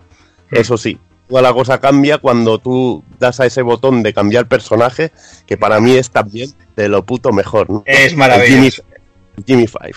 ¿no? Es maravilloso, maravilloso. Maravillosa la animación y maravilloso ese momento. Decir que si nos dan un toque, controlamos directamente al personaje que, que no estamos llevando, al que está de rol secundario, y con otro toque palmaríamos, ¿no? Aunque podemos recuperar al, personaje si encontramos un barril con un tonel con las siglas eh, DECA, Donkey Kong. En el modo un jugador, cuando tengamos ambos personajes, podemos usar el botón que hemos dicho para que choquen la mano y cambien, y el jugador 1 tiene el control de, todo. En el modo para dos jugadores competitivo, sería como el típico modo de recreativa que empieza uno jugando con una vida y cuando le matan empieza el segundo jugador en el mapa y así puedes es una manera de jugar a dobles e irte pasando el juego y ver y, y ver el mapa, ver lo que está haciendo el otro, tomar ideas, etcétera, etcétera, ¿no? Para jugar dos personas a la vez que se quieren pasar el, el modo historia. Y luego tenemos el modo cooperativo, ¿no? Que es bastante interesante. El jugador uno lleva a Donkey y el otro a Diddy. Se pueden inter- intercambiar a su antojo o forzosamente cuando uno pierde un toque. Te dan unos segundos de invencibilidad que se queda parpadeando el muñeco y ya sabes que vas a cambiar y vas a controlar en aquel momento. El segundo jugador ya sabe que va a controlar al, al personaje, ¿no? Y está bastante curiosete, ¿no? Nunca pueden jugar los dos a la vez al libre albedrío, porque me imagino que eso hubiera su- supuesto en aquel momento una programación de la hostia. Sí, sí, sin duda. Pero está muy, está muy bien llevado y, muy bien implementado la manera de jugar a dobles así, ¿eh? Ujú. Los que os comentaba, ¿no? En este caso Donkey Kong es mucho más fuerte, puede rodar hacia los enemigos para atacarles y con su salto puede encargar- eh, cargarse a enemigos que incluso Diddy Kong no puede. Bueno, enemigos que Diddy Kong directamente no puede derrotar, como son los Cruzas, que son unos cocodrilos humanos así gigantes, que normalmente son de color azul. A eso se los puede cargar Donkey Kong saltando encima de ellos. También hay unos cerdacos grandes que Diddy Kong si les salta encima no, les hace ni cosquillas. Y Donkey Kong, sin embargo, se los puede cargar directamente. Aunque hay algunos de los Cruza que son unos grises, que son así rollo mazao, que estos no te los puedes cargar saltando. Estos les tienes que pegar con el barril o pegarle una cornada con cierto amiguete del que ahora hablaremos. Además tiene una, una acción única, Donkey Kong, que a mí me encantaba. Yo me tiraba, pero ratos haciendo eso, que era el manotazo, ¿no? Eran los Sí. manotazos de terreno que además muchas veces sacaban bananas. Sí, sacaban secretos, o sea, servía para aturdir y aparte eh, para sacar secretos del escenario, está guay. Estaba guay. Eh, como hemos dicho antes, Diddy Kong es mucho más ágil, tiene un ataque con una voltereta y puede saltar mucho más, eh, mucho más arriba que, que Donkey Kong. Esto va muy bien, por ejemplo, en zonas que hay plataformas como las palmeras. Te puedes colgar en, en las palmeras e ir buscando zonas secretas con las que no llegarían nunca con, con Donkey Kong. Y son este Sí. tipo de cosas. Sí, dime, Dani, dime. No, no, que lo vas a decir ahora seguro, dilo, dilo. No, iba a decir que este tipo de cosas es lo que hace grande también a Donkey Kong, ¿no? Que tú puedas cambiar en un momento y que te hagas tu estrategia de ahora voy a jugar con este personaje para conseguir esto o ahora con este personaje para hacer lo otro, ¿no? Sí, es justo, sí, es lo que iba a decir. Que cada uno tiene su rol. Podrías haberlo dicho tranquilamente, no pasa nada. Como todo buen plataforma, pues hay mucha variedad en los diseños de escenarios, con momentos en los que saltaremos por lianas, plataformas móviles o incluso una fase de vagonetas, ¿no? Una fase Bueno, de pues. vagonetas diabólica, sobre todo al final de, Brutal. esta final del juego. Ahí me recuerda mucho al Toki, ¿no? Eh, fase de vagonetas con monedas y todo eso, tío. Sí. Me recuerda mucho al Toki que tenía una fase de, de vagonetas así similar. Pero bueno, aquí lo que yo creo que define muchísimo a Donkey Kong y que es la principal mecánica son los barriles o los toneles, como lo queráis llamar, ¿no? Que hay de varios tipos y con, muchi- y con muchísimas formas de, para utilizarlos, ¿no? Con mucha, que podemos hacer muchas cosas con ellos. Tenemos algu- algunos ya lo hemos comentado, ¿no? Como son los barriles Donkey Kong, ¿no? Que nos permiten hacer salir a nuestro compañero. Pero bueno, aparte podemos cogerlo y atacar un enemigo. Además, los barriles son el, el modo de ataque más poderoso y más seguro a la hora de, de cargarnos y lidiar con los Kremlings. Tenemos los barriles de madera normales. Tenemos también los barriles con dinamita, que esto, estos son, como dijéramos, la bomba directamente. Puedes reventar, reventar y partes de escenario para entrar en fases de bonus. Puedes acabar con enemigos que son prácticamente invencibles, como las avispas, que también nos los podemos cargar con, con los barriles normales. Luego tenemos los barriles transportadores, que es quizá la mecánica más chula del juego. Sí, brutal. Que, bueno, esto es brutal, es marca, símbolo de, de la saga, ¿no? Son barriles transportadores como cañones humanos, ¿no? que nos lanzan a, lanzan a los monetes rodando y bueno, vas de barril en barril y puedes hacerte una fase entera directamente así, ¿no? Barriles en diagonal, barriles que van cambiando la dirección y te pueden tirar al vacío, hay montones. ¿Y qué pasa con los barriles? Que te los combinan normalmente con un enemigo que son los avispones, que creo se llaman zingers. Mm. Son unos avispones que salen con pinchos y te los van te los van metiendo ahí para que no vayas a saco, ¿no? Tienes que ir muy muy pausadamente, esperando el momento ideal para pasar de barril a barril y es una mecánica que es muy simple, pero a la vez muy satisfactoria, ¿no? Es muy rápida Sí. de hacer, es simplemente dándole a un botón y de repente te ves que has avanzado 10 o 12 pantallas, ¿no? A toda hostia. Sí, sí, sí. Y que luego que incluso hay caminos y todo. Eso es, ahí te iba a decir. que también lo usaron para, para meter un montón de partes secretas dentro del propio escenario, dentro del propio nivel. Y, y- y la aportación de que hay barriles que tú disparas manualmente y los hay automáticos. Y Ahí. tienes que ir jugando un poco también con eso, de saber un poco lo que te viene por delante. Que, que siempre está la mítica de eh, llegué, palmé, vale, esto era así. Y la, y la próxima ya lo hago bien, ¿sabes? Está genial. está. O que se te escapa la mano, hostia, le dado al botón, digo, me cago en Sí. Dios. A tomar por. Está. está genial, está genial. Luego tenemos unos barriles con estrella que sirven como punto de retorno. Si te matan en ese nivel, empezarías en ese, en ese sitio, que son como las farolas de Sonic, por hacer un símil, o, o- o las banderas de medio camino de, de Mario. Y luego tenemos los barriles metálicos, que incluso nos podemos montar encima de ellos, ¿no? Hacer rollo acro- acrobacias. Barriles de cerveza y Ahí, ahí, el barril de cerveza de la Heineken ahí metido, o de la Cruz Campo, que esos hacen el doble de daño, tío. Y luego tenemos otros elementos importantes, como son las bananas, que al recoger 100 nos dan una vida, o otras de manera eh, y muchas maneras de más maneras de obtener vidas, que por ejemplo es completar la, la palabra con, ¿no? Tenemos las letras separadas por el escenario, que esto también es muy típico de, de los juegos de Nintendo, ¿no? La K, la O, la N y la G. Las tenemos que ir encontrando. En los primeros niveles es bastante sencillo de, conseguir, pero bueno, luego se irá complicando la cosa para, para sacar esta vida extra. Y luego también tenemos unos globos que nos pueden dar una, tres y una, dos o tres vidas, eh, dependiendo de- del color que sea. También eh, otra de las mecánicas que también es sello de identidad de Donkey Kong Country eh, son los aliados, ¿no? Que nos ayudarán en nuestra aventura. Para mí uno, uno de los momentos también más geniales del juego y que le da esa variedad tan grande que tiene, ¿no? Aparte del diseño de escenario que es magnífico, que está lleno de momentos de plataformeo, momentos de trampas, momentos de colgarte en lianas, hay de todo, los barriles y encima tenemos la- las monturas. Eh, estas, estas monturas aparecen de dos maneras. Una es, es para ayudarnos directamente, que sería en forma de una caja de madera, como que es bastante también, esto es bastante chungo, ¿no? Si, si lo viera Pacma ahora, ahora, ahora mismo se estaría quejando, ¿no? Es la típica caja de animales de zoo, ¿no? Con su, Sí. con su logo quemado delante. Y nada, eh, saltando directamente en una de ellas nos encontramos a uno de nuestros amigos que, que nos ayudará inmediatamente, ¿no? Y otra manera de jugar con ellos es conseguir tres tokens de animales iguales, ¿no? Tres tokens de, de oro que los representan. Si los conseguimos, entramos en una fase de bonus en la que cogemos tokens de estos mismos animales, hay un chorrón de ellos, y al conseguir 100, conseguimos una vida, ¿no? En este caso hay momentos que podemos eh, llegar a recoger, por ejemplo, con el avestruz, 400 tokens, ¿no? Y, y conseguir cuatro vidas. Pero lo, lo guapo es que hay un un ítem que nos dobla el número de tokens, ¿no? Y esos 400 se transformarían en 800 en 8 vidas. Una auténtica, una auténtica animalada. Una auténtica animalada, te voy a decir, o sea, en el momento eh, te puede parecer una animalada, pero llegado cierto punto y ciertas fases del juego, eh, también empiezan a caer las vidas como si no hubiera un mañana, ¿sabes? Esas apagonetas, esas apagonetas, por ejemplo, lo que joder. caes ahí como un loco, te lo tienes que aprender todo de memoria, todos Sí. los saltos. De eso que dices, ¡buh! Hoy sobrado, que tengo ahí tren- 34 vidas. Y hostias, cuando te das cuenta, igual te quedan 7, ¿sabes? Y has acabado el nivel y dices, hostia, me quedan 7, vamos a volver Sí. al primero que hay que, que hay que recuperar. Sí, sí, sí, sí.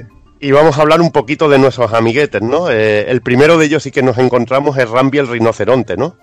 Mm. Que en su lomo somos prácticamente invencibles y podemos arrollar a todos los enemigos. Tiene un buen salto y nuestra primera, nuestra principal preocupación con él es no caernos al vacío. Rambi mola porque la verdad también descubre fases secretas, ¿no? Una de las más clásicas que hay es al principio, ¿no? Que sigues corriendo con él, atraviesa una pared y de repente te ves cogiendo, cogiendo bananas como un logo, ¿no? Mm. La verdad que, que mola muchísimo. Además es un personaje clásico, ¿no? Que aparece en muchísimas entregas de, de Donkey Kong Country.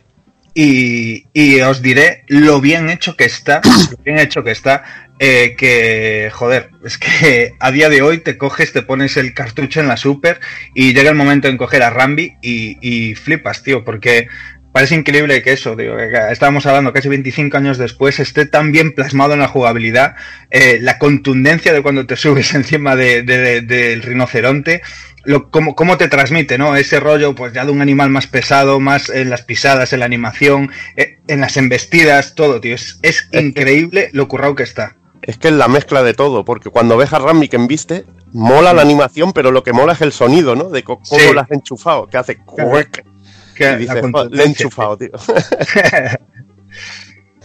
le he enchufado. Y, él lo- y luego, luego lo hablaremos en los gráficos. Es que es la manera de capturarlo, que, que la técnica la usaron de lujo. No Sí. como en otros juegos que no se no luce de esa manera, ¿eh? La verdad. Sí. Mm. Luego tendríamos a Expreso el avestruz, que en este caso mm, lo que nos dará es que es una rapidez bestial y que tiene la habilidad de planear un poquito, un poquito como Yoshi, ¿no? No hacia arriba, sino que puede mantener un poco la altura hacia abajo. Y, y bueno, tiene una fase de bonus que es en la que más vidas seguramente podemos conseguir. Luego tenemos para las fases acuáticas a Enguarde, el pez espada, que en este caso nos da un control mucho mayor en el agua, que van los monetes nadando y aparte están indefensos en, en este medio. Y en este caso podemos embestir con, el, con la poderosa napia de, de Enguarde a los enemigos, ¿no? Sí. Los dejamos hechos polvo. Y es también, tiene un poquito el efecto Rambi, ¿no? Que cuando da se nota. Sí, sí, sí, efectivamente. De hecho, eh, es uno de los mm, más carismáticos, pues yo creo que ha aparecido en todas las entregas de, de Donkey Kong. Ahí está, ahí está. Y luego tenemos a Winky la rana, que en este caso, pues como es lógico, como es una rana, nos aumenta la capacidad de saltar de, de una manera increíble. Y Winky la rana tiene una, una peculiaridad muy, la verdad que muy interesante, que es que podemos saltar sobre los zingers, que son los avispones, que, que creo que es el enemigo que más rabia nos da a todos de, de Donkey Kong, ¿no? Porque son totalmente, prácticamente invencibles. O les pegas un, o les pegas con un tonel, que es bastante jodido, o, o saltas con, con Winky la rana para, para acabar con ellos, porque Mm. ya te digo, son bastante jodidos. Bueno, el- de hecho son los principales cabrones que, que te quitan vida, sobre todo en las, eh, en las fases de toneles, ¿no? Sí. que te los empiezan a, a colocar ahí en formación y da miedo a veces la ventana que tienes para, para poder salvarlos. Luego tendríamos a Squax el loro, que este amigo aquí no aparece como no aparece como montura ni como fase de bonus ni para ayudarnos en una fase de bonus. Simplemente aquí aparece como para alumbrarnos en un nivel en el mundo de hielo y bueno, es un, también un personaje carismático que había que nombrarlo, que aparece también en otras entregas de, la saga Donkey Kong, aunque no tiene un rol principal como, como los otros cuatro animales. Luego comentar que la aventura de Donkey Kong nos ofrece seis grandes zonas, la, Congo, la jungla de Congo, las minas de los monos, Monkey Mines, Vine Valley, el Valley de Vine Valley, el Valle del Vino, el glaciar del Gorila, Go- Gorilla Glacier, Rock Industries, que es como una gran fábrica, que este está Hmm. muy chulo, este Está chulísimo. chulísimo. Luego tenemos las cavernas de los chimpancés, Chins Caverns. Y luego tendríamos la escena final en el, Gunpla- en el galeón Gunplank, que, que tenemos ahí una batalla de aquella digna de recordar, ¿no? Eh, Contra mítica. King. Rool, de, de esas buenas, buenas, buenas. Mm, Del juego, pues me quedo con multitud de zonas, con multitud de momentos. A mí me flipaba esos atardeceres en la jungla. hostias. Ahí la paleta de, de color de la Super era absolutamente alucinante. Eh, las fases de tormenta, tanto en la jungla como en la nieve, que son espectaculares. Las fases de agua, que son chulísimas.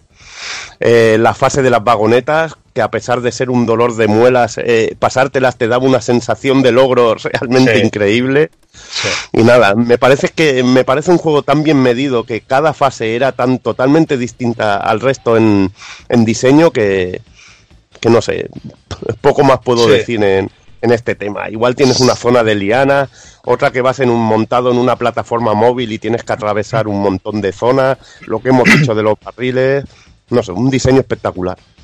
Sí, las partes estas donde casi no tenemos iluminación, eh, pues, que es un sinfín, o sea, la variedad en los niveles y, Entorno, y- sí. y- y cómo juegan justo con el entorno para el propio diseño de plataformas en sí es brutal. Y mención también a, no sé si lo comentamos, el, el rollo, pues bueno, obviamente de los mundos, y comentó Evil con nuestro mapa mundi, las diferentes fases en cada mundo, los enfrentamientos contra los bosses, que, que son bastante míticos también. Sí. Y, y, y bueno, y sobre todo eso, que, que sentó las bases de un legado brutal que tocaremos luego más adelante por encima, pero que juegos de plataformas había patadas, pero la manera en la que diseñaron Donkey Kong jugablemente pues, perdura hasta día de hoy, mismamente con, con, con Yooka-Laylee y, y que comentaba antes que, que, vamos, o sea, tiene todo el sello de Donkey Kong, hay barriles con, con las mismas mecánicas y que a día de hoy siguen siendo divertidos, pues imaginaos lo divertido que podía ser en, en el año 94, vamos. A mí me has creado una necesidad cuando has hablado del Yoka Laili. Ya la tenía, pero me la has creado más, tío. No, o sea, yo, yo, yo, yo solo te digo que yo tengo Donkey Kong Country Tropical Freeze encumbrado con un plataformas, pero bestial, y para mí este lo iguala o lo supera, ya, ya te lo digo así. Joder. Sí, sí, pues máquina, tío. Sí, sí. Pues bueno, después de hablar un poquillo de la jugabilidad, vamos a meternos con el apartado técnico. Y que obviamente, pues sin duda, es lo, quizás lo más impactante ¿no? de, de- del título y sobre todo pues eh, en el momento en el que sale lanzó el juego, allá a finales del 94, que recordemos que ya se empezaba a coquetear muchísimo con todo lo que era tema de 3D, polígonos, entornos en tres dimensiones y demás. Recordaros que ya danzaban por ahí Virtua Cop, Virtua Fighter 2 y demás. Estaba la 3DO batalleando, el propio lanzamiento de la PlayStation 1, la Saturn, a finales de ese mismo año ya en Japón. O sea que ya estaba el rollo técnico muy avanzado y, costaba ya bastante sorprender a la gente que tenía pues consolas de, de- de 16 bits en, su- en sus casas, ¿no? Eh, los hermanos Stamper, la verdad, es que se tiraron un poco ahí al río, ¿no? Tenían grandes perspectivas de futuro y quizás un año y medio más o menos antes de- del lanzamiento del título, pues invirtieron cerca de, de 80 mil dólares en la compra de dos equipos de desarrollo de Silicon Graphics. Y lo primero que diseñaron fue un- una especie de juego de prototipo de boxeo, más o menos, que, que corría sobre dicho sistema en, una, en un sistema de 24 bits, ¿no? Aunque el rollo era de 64. Lo diseñaron así, de hecho, ese proto de, de boxeo, eh, poco tiempo después, porque el desarrollo, si no recuerdo mal, era más o menos paralelo a Donkey Kong Country, fue Killer Instinct. O sea que estaban ahí las bases. El tema es que se propusieron adaptarlo a las capacidades de, de, de la Super, ¿no? De la de 16 bits de Nintendo. Eh, cuando lo consiguieron, pues nada, llamaron ahí a- al señor Takeda, que era el supervisor de, de los legados de Nintendo en Occidente, y, le dijeron a Takeda y a Yamauchi y compañía, pues que venir a ver lo que tenemos para enseñaros, a ver si os gusta, no sé qué. Y primero le enseñaron el rollo corriendo eh, en, en, el- en los sistemas de Silicon Graphics y al momento se lo pusieron en, eh, en la conversión que habían hecho al- a la Super, por decirlo así. Y claro, fliparon en colores porque era realmente impresionante porque es que no había diferencia ninguna entre el original y la conversión, como quien decía. Y claro, directamente esto fue lo que ya dijeron, pues nos lo has vendido y, y convenció al momento a, a los mandamás de Nintendo y bueno, los animaron a darle luz verde al proyecto que en ese momento justo aún no sabían qué iba a ser, pero bueno, le, le- en plan, Dios, os tenemos que dar una licencia de las que tenemos para que hagáis esto con este, con este apartado técnico que tenéis, eh, porque es bestial y bueno, al final eh, decidieron que fuera pues eso, la, la franquicia Donkey Kong y con Donkey Kong Country. El desarrollo en sí, la verdad que fue bastante tortuoso, ya que, joder, como, ya hemos comentando, Nintendo tenía fuerte supervisión sobre todo lo que era el título en sí, sobre todo en cuanto al diseño, al diseño de, personajes, de niveles y demás. Eh, de hecho, pues la gente de Rare, los hermanos Stamper, le habían propuesto, habían hecho unos diseños de la leche de, de Donkey, mucho más grande, mucho más tirando al dibujo occidental, un poco más seriote. eh, a Didi también lo habían hecho como más caricaturesco y demás.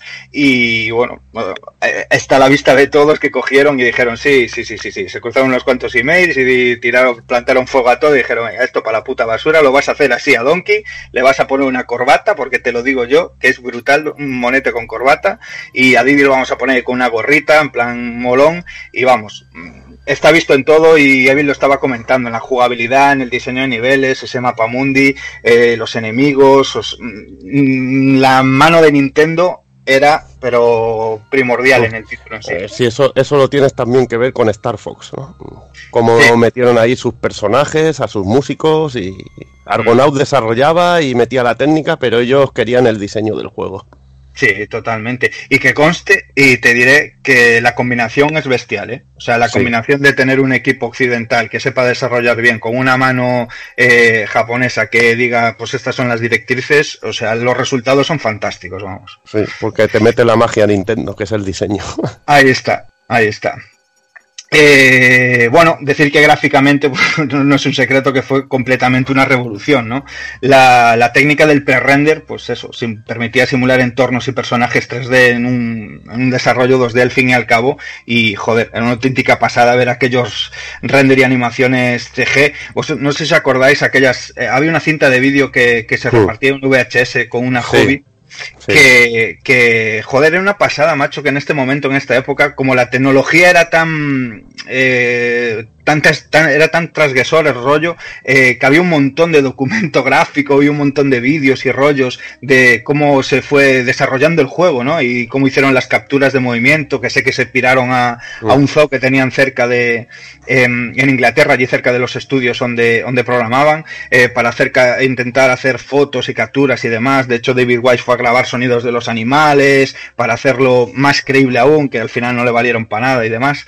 Pero todo ese documento que hay, cómo iban haciendo los pre-render, de hecho, joder, para que os hagáis una idea, em, las máquinas eh, de Silicon Graphics eran la hostia, pero en, en di- en diferentes entrevistas, em, los Stamper decían que, que, claro, o sea, comparado con hoy en día la tecnología era abrumadora. Igual se hacían un render de Didi y se piraban del, del estudio, de la oficina a las 11 de la noche y lo tenían toda la noche renderizando, igual 11 horas y cuando volvían a la mañana siguiente estaba ahí para acabar, ¿sabes? O sea, para que os hagáis una idea de, de- de lo laborioso que era el rollo, ¿sabes?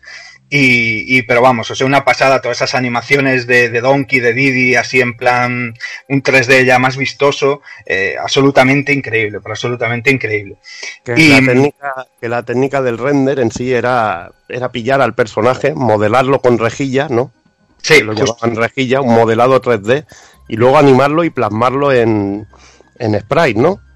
Y tenías esa sensación de que la animación era más fluida y el modelado del personaje que era distinto, que tenía como, como cuerpo, dijéramos, ¿no?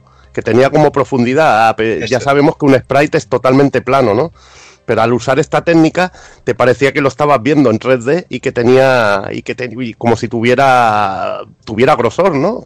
Como si Sí. tuviera Sí, forma. profu- profundidad. Daba, ese aspecto, daba ese aspecto de tercera dimensión, claro. Y luego, luego creó tendencia, ¿no? Para que, que, por ejemplo, Mega Drive sacó su Vectorman, Sí, eh, salió luego Sega también, la propia Sega sacó Clockwork Knight, que eran gráficos 3D los fondos, pero el personaje estaba renderizado directamente. sí, sí. En renders así también, bueno, no, no totalmente, Sí, también tenía ese aspecto, o salían juegos de SNK como Shock Troopers 2 que usaban Vaya. también esta técnica, o un juego de lucha que era hor- horri- horriblísimo que se llamaba Ratnagar, y yo los llamo Ratnapuag, que era realmente, realmente horrible, de Neo Geo, de lucha, que también usaba técnica de renderizado, igual que, igual que Killer Instinct, o sea que, que se usó bastante. Se, se usó mucho, pero ahí es donde yo quiero llegar, que, el, que el, el hacerlo bien, el tener un diseño artístico cuidado, es sumamente importante en el momento de, de, de, de eso, pues de, de paliar con el rollo del, del pre-render, ¿no? Porque es lo que tú estás diciendo, hay un montón de juegazos en el momento, se puso muy de moda, era una técnica que pues, se cogió de mano, pero no le sentaba igual de bien a todos los títulos, ¿sabes? O sea, joder, tú ves Vector Man y mm, no es Donkey Kong, ¿sabes? Y, ambos son ambos son pre-render. Eh, eh, hay un montón más de títulos también en Super, ¿no? Que, que usaron pre-render para a lo mejor para el personaje principal y, y el fondo lo hacían con, con sprites normal dibujados. Toy en Story. Toy Story Toy- creo que usaba. Toy, Toy Story, sí, en Mega y en Super también se usó. Y, y vamos, o sea, el diseño es importantísimo y es que el diseño artístico de todo Donkey Kong Country es absolutamente bestial. O sea, pero bestial. El- el- la enfermedad por los detalles, eh, ya no solo en los enemigos, en los personajes, eh, sino en los escenarios también es increíble. eh, el mismo que tenía el apartado técnico. De hecho, si os flip, eh, hay un rollo que es curiosísimo que, que me di cuenta hace poco que no hay nada que se ha hecho en sprites en la pantalla. O sea, hasta el marcador de la puntuación, eh, las bananas que llevas, todo está hecho con pre-render. O sea, para que, que nada desentone, es- hasta ese es el nivel de enfermedad que tenía en este momento Donkey Kong Country. Y, mm, y luego decir eso, o sea, todo el nivel de que comentaba antes Evil, hablando sobre los escenarios, eh, me vuelve loco los efectos de iluminación, los, sobre todo los efectos climatológicos de, Sí, de- del primer nivel, cómo se hace de noche, cómo viene la tormenta, cómo empieza a caer la lluvia, es, es flipante esto, eh, sobre todo, pues, en ese momento, ¿no? En el, cuando no habías visto nada igual. Eh, ahí es quizás un poco lo más impactante, ¿no? De todo lo que es el apartado técnico. Ahí es donde. A mí me encantaba, por ejemplo, cuando te, te pones un escenario de ocaso. Mm. Ahí es donde se ve verdaderamente, por ejemplo, las ventajas de la Super, ¿no? Esa paleta de color mm, infinita, ¿no? De esos 32.000 colores, cómo lo ves ahí plasmado, ¿no? Un degradado de color súper suave. Sí. Por ejemplo, eso lo puedes ver en juego. En Show Fighter 3 recuerdo también un degradado así de, de atardecer muy, muy, muy, muy chulo. Y es que se lo curran, tío. Se lo curraron. Y luego hace una transición anoche que es realmente increíble, tío. Es la hostia. Es que el rollo de las transiciones o cómo cambia eso, el efecto climatológico en X parte del escenario, para adelante, para atrás, y, ves que está metida, pero que vamos, como los dioses, y, es flipante diciendo ¿qué, qué, qué currazos han llevado esta gente porque tenían todos los medios, pero es que los usaron sacándole el 100% del jugo al, al medio que tenían. Y bueno, os hablaré de la música porque es imposible hablar de, de cómo se veía Donkey Kong Country sin, sin escucharlo porque iban completamente de la mano. Corría a cargo de Robert, de Robert, perdón, de Robin Vinland y de Evelyn Fisher. Eh, dos personajes que se unieron a Rare pues al poquito de, de verse ya metidos en este meollo con este proyectazo por delante y que bueno son responsables de muchas pistas en Killer Instinct y por ahí y demás. Pero por supuesto yo os hablaré del maestro David Wise eh, que no es muy común, no es muy común eh, que nosotros estemos hablando, que le demos mucho bombo, sobre todo a Sí. compositores occidentales. Eh, los, hay, los hay grandísimos que yo tengo siempre ahí a Chris Hulbeck y demás. Tommy Tallarico. o Tommy Tallarico y demás. Pero es que el maestro David Wise es el gran nexo de unión, eh, si hablamos musicalmente de videojuegos, entre Occidente y, y Oriente, ¿no? Entre lo que es. Todo ese sinfín y legado que nos dejaron los compositores japoneses con, con los, con lo que se hacía en plan de música de videojuegos en programación aquí en Occidente, ¿no? Em, Nació en Leicestershire, en Inglaterra, en el 67, ya tiene 52 tacazos el amigo David Wise. David el Sabio. y, bueno, es fuertemente influenciado por, por, por, el estilo musical de Phil Collins o de Police, ahí es nada. Y comenzó curiosamente como vendedor en una, en una tienda de instrumentos musicales, en una pequeña tienda, aunque su fuerte eh, era pues ya tocar y demás, tuvo formación musical y su fuerte eran los teclados, las baterías y demás. Eh, pero su verdadera vocación siempre era la composición, ¿no? Así que pues mientras por el día trabajaba en la tienda, por las noches se dedicaba a, a componer y, y, y, le levantó curiosidad, porque él jugaba videojuegos y demás, el rollo de, de programar y bueno, empezó a usar un Yamaha CX5 y un día, hacia 1986 más o menos, pues eso, recibió, recibió en la tienda la visita de los hermanos Stamper, eh, que lo convencieron pues para unirse a, la compañía y, y, eso, pues componiendo las primeras músicas para todos aquellos títulos de que saldrían desde entonces, pues principalmente en NES, como nos contó al principio Cero, en, en aquel coqueteo que, que, la convirtió un poco en Second Party, ¿no? A, a Rare de, de Nintendo. Eh, músicas mitiquísimas en el RC Pro Arm y todo este tipo de juegos, vamos, o sea, legendario ya ahí coqueteando con los 8 bits eh, Stamper y y lo increíble que es que esta gente que teniendo su vida moldada, su rollo y su historia, eh, ¿quién lo diría? Pues eh, ya veis, en el 86, en- a finales de los 90, el tirarse al decir, pues yo voy a hacer música para videojuegos y punto, ¿sabes? Que sea lo que Dios quiera, pueden morir mañana, puede ser una mierda, no, no voy a tocar en un grupo de música, no, voy a hacer música para videojuegos y dar el paso y, joder, llegar hasta el día de hoy porque el, el tío es realmente un icono, ¿no? Dentro de, de lo que es la música de videojuegos. En el 93, pues eh, como os contaba, Rare re- recibió el ambicioso proyecto de Donkey Kong Country y, y Wise pues, vio un nuevo mundo de posibilidades en, en lo que sería esa nueva arquitectura de la Super, ya que hasta el momento él, él solo había pues, eh, mm, haber hecho en plan chiptune para la, para la NES.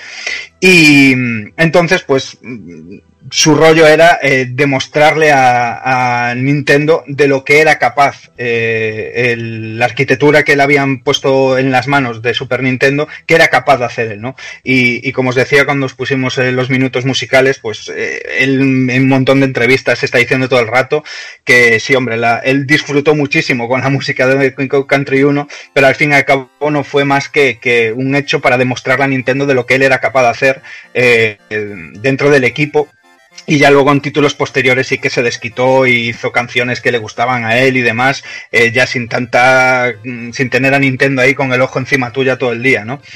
Eh, de ahí en adelante, pues bueno, ya no fue la cabeza principal de la compañía, eh, con las nuevas incursiones como en Killer Instinct, como os comentaba al principio, pero sí que siguió con, con títulos mucho más importantes, hasta, mm, bueno, GoldenEye y demás en Nintendo 64 y posteriormente, eh, como nos contaba Cero, tras la adquisición de Microsoft, eh, donde a los pocos años, pues bueno, él se hizo freelance y empezó a participar en un montón de títulos aportando musicalmente, así como la vuelta a la saga de la mano de Retro Studios con Donkey Kong Country Tropical Freeze o los recientes Yooka-Laylee de que os comentábamos de Playtonic Games que también la música corre su cargo. Eh, en lo que se refiere a Donkey Kong Country, pues obviamente no cabe duda, como decía, que fue una declaración total de, de intenciones de lo que el equipo era capaz de hacer en sí, ¿no? Y, y- y obviamente el trabajo musical pues fue sublime. En los primeros compases del desarrollo del título, cuando recibieron el ok de Nintendo y demás, eh, pues ellos dieron todos por hecho que la música iba a correr a cargo de la, de la compañía nipona, pues seguramente Koji Kondo o quien, o quien fuera en ese momento, pero, pero Tim Stamper le insistió un montón a David Wise en que realizase un tema, ¿no? Pues para cuando viajaran a Japón a enseñar algo ya del proyecto, decirle, oye, bueno, vosotros estaréis currando en vuestro rollo musical, pero yo te voy a enseñar lo que tengo yo. Y, y eso convenció a, a David Wise para que creara eh, un tema. Pues no hizo uno, hizo tres temas y además súper diferenciados entre sí para que vieran un poco la variedad de lo que era capaz eh, como demostración, ¿no? Se lo llevaron a Nintendo y, quedaron flipados, ¿no? De hecho, el propio Koji Kondo lo supervisó, quedó alucinado con, con cómo era capaz de sacarle ese jugo y sonar así la Super y quedaron tan encandilados que, que obviamente dijeron, pues haz todo ya, por favor, y, y dame de esto, dame, dame del bueno. Y como veréis, pues curiosamente, esos tres temas tan tan diferenciados entre sí que en, el- en esa primera instancia le, le propusieron a Nintendo, pues finalmente se convirtieron en un solo tema y es el tema que, que escuchamos en la primera pantalla. Así que de, de esa manera eh, tiene esas tres partes tan diferenciadas entre sí eh, que son como va cambiando también el escenario, con lo cual os cuento que va de la mano porque eh, al tener la música ya, ya hecha en muchas de las secciones del juego también cambiaba el diseño de los niveles. Así, pues esto, como llevamos aquí pajeándonos todo el rato, pues esa primera fase que tiene ese cambio, que oscurece, que después empieza a llover, tiene unos cambiazos de música eh, según vas avanzando por el nivel, que claro, le quedan como anilla al dedo, pero bueno, estas son las razones, ¿no? Es que, bueno, la música, la música siempre ha de acompañar al, al juego, pero de esa manera. Claro. Eh, Tiene que estar bien medida y en este caso es que ahora, ahora lo estás contando tú, que yo desconocía esto de que de que la de que se hizo en tres partes y es que es así la melodía. Eh, se nota que, que tiene una pa- partes bien diferenciadas y van entrando ritmos bien diferenciados y es que es la hostia. Es que es la puta hostia. Sí, es que es brutal. Y bueno, eso, todos los temas pues son espectaculares. Eh, la verdad que David optó por una mezcla entre ambientación y melodías pegadizas y demás, pero hilándolo muy bien, siempre cuidaba que, las melodías no se hicieran repetitivas, ya que, bueno, curiosamente en el título eh, muchas de las pistas se, se repetían porque compartían diferentes niveles, ¿no? Según la ambientación, porque no es en plan, este mundo tiene esta canción o este nivel tiene esta canción, sino que eran, eh, las músicas estaban asignadas a, a la ambientación en sí. Entonces, eh, si nos encontramos en el mundo 4 una fase de jungla que estaba en el mundo 1, pues esa era la música de jungla, aquella era la música del agua, aquella era la de la que sonaba en las cuevas, con los bosses, etcétera, etcétera, ya que ya que eso, ¿sabes? Sobre todo se metieron muchísimos, muchísimos sonidos ambiente, de animales, de, de ecos, eh, vamos, o sea, enfermedad pura y dura que, que te decía, mi super suena como, como un CD, ¿sabes? O como una peli, era, era alucinante, ¿no? Em, eh, ya la intro en sí, que lo comentó antes Evil, o sea, es una declaración de intenciones en toda regla de, de cómo suena rollo chiptune ahí, eh, eh, la musiquilla del Donkey mítica de Cranky dándole al, al, al- a la palanca.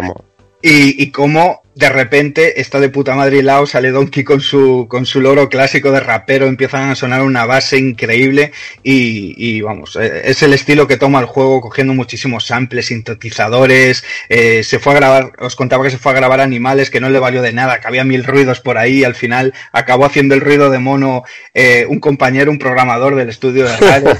o sea, típicos rollos que, que, que son brutales, o grabar el sonido de una gota cayendo para los escenarios de cueva y demás, o sea, brutal. Eh, destacar, ya que hablamos de la música, pues obviamente la primera pantalla, ese Jungle Groove mítico con, con esas tres partes tan diferenciadas, o el ultra hiper mega mítico Aquatic Ambience, que Es glorioso. Es Sí. glorioso. Yo, yo creo que es una de las melodías más míticas dentro de, de- de los videojuegos en sí, eh, la música del agua. Que te puede curar el insomnio y todo, yo creo, tío. Sí, efectivamente. Y, y como curiosidad decir, pues que de toda la trayectoria que lleva este hombre componiendo, pues con, con una entrevista realmente reciente, dijo que, que es la composición, su composición preferida y de la que está más orgulloso, el Aquatic Ambience de Donkey Kong Country. Ujú. Y, y bueno, deciros que curiosamente, pues eso, Rare eh, sabía lo que, lo que se hacía en cuanto a la música y bueno, eh, eran, los hermanos Stamper eran conscientes del talento que tenían entre sus filas, ¿no? Contando con, con el maestro David Wise y se le dio una importancia extra siempre eh, en la compañía a lo que era todo el ambiente de música de videojuegos por aquel entonces. Mm, Decir que en Japón sí que era algo, bueno, decir cotidiano normal. También los cabrones tienen una trayectoria allí con, con unos compositores que quitaban el hipo desde principios de los 80, pero en Occidente no tanto y, y aquí se quería igualar un poco ahí, ¿no? Eh, eh, igualar un poquito las, las, la- los penes, por decirlo así. Y dijeron, pues nosotros también tenemos compositores buenos y, y vamos a llevar la música de videojuegos occidental donde se merece. Y, y Donkey Kong Country contó con una publicación en CD y en cassette que, que ya os digo, es rarísima, por lo menos en, en, en Estados Unidos, que se llamó Donkey Kong Country Jams. Y esto, bueno, ya lo veis porque es mitiquísimo, que posteriormente hicieron lo propio con Killer Instinct, que aquel mítico Killer Cuts, que, que ese sí que ya lo repartían por aquí, venía con el juego aquí en Occidente. Y, joder, es curiosísimo además. Y, y de hecho, me consta que, que se vendió, se vendió bien, ¿eh? Para no venderse el CD del Donkey Kong, vamos. Y vamos a hablar un poquito de, de, la, de los ports que hubo de Donkey Kong Country. En este caso, en el año 2000, hubo uno para Game Boy Color. La verdad que una gran versión, sobre todo compara si, si tenemos en cuenta la potencia de la, de la máquina. No iba tan fluida como el original, scroll en un plano, ya no tenemos bueno, los múltiples planos de scroll. Creo que hay juegos mejor técnicamente en Game Boy Color, pero realmente intentar trasladar este juego a esta consola era un curro realmente, realmente increíble. Sí. Eh, decir que hay cambios en algunos niveles. Algunos se, algunos se alargan, otros se hacen un poquito más cortos y se añaden un par de minijuegos que no estaban en el, en el original. La partida se salva automáticamente y en este caso Candy no lleva esta zona en la que podíamos grabar partida y tiene una zona de retos. También se añaden dos dificultades. En, la- en una de ellas se eliminan los barriles estrella, que son los que nos grababan, nos grababan la mitad de fase. O sea que nos toca hacernos la fase del tirón, si nos matan.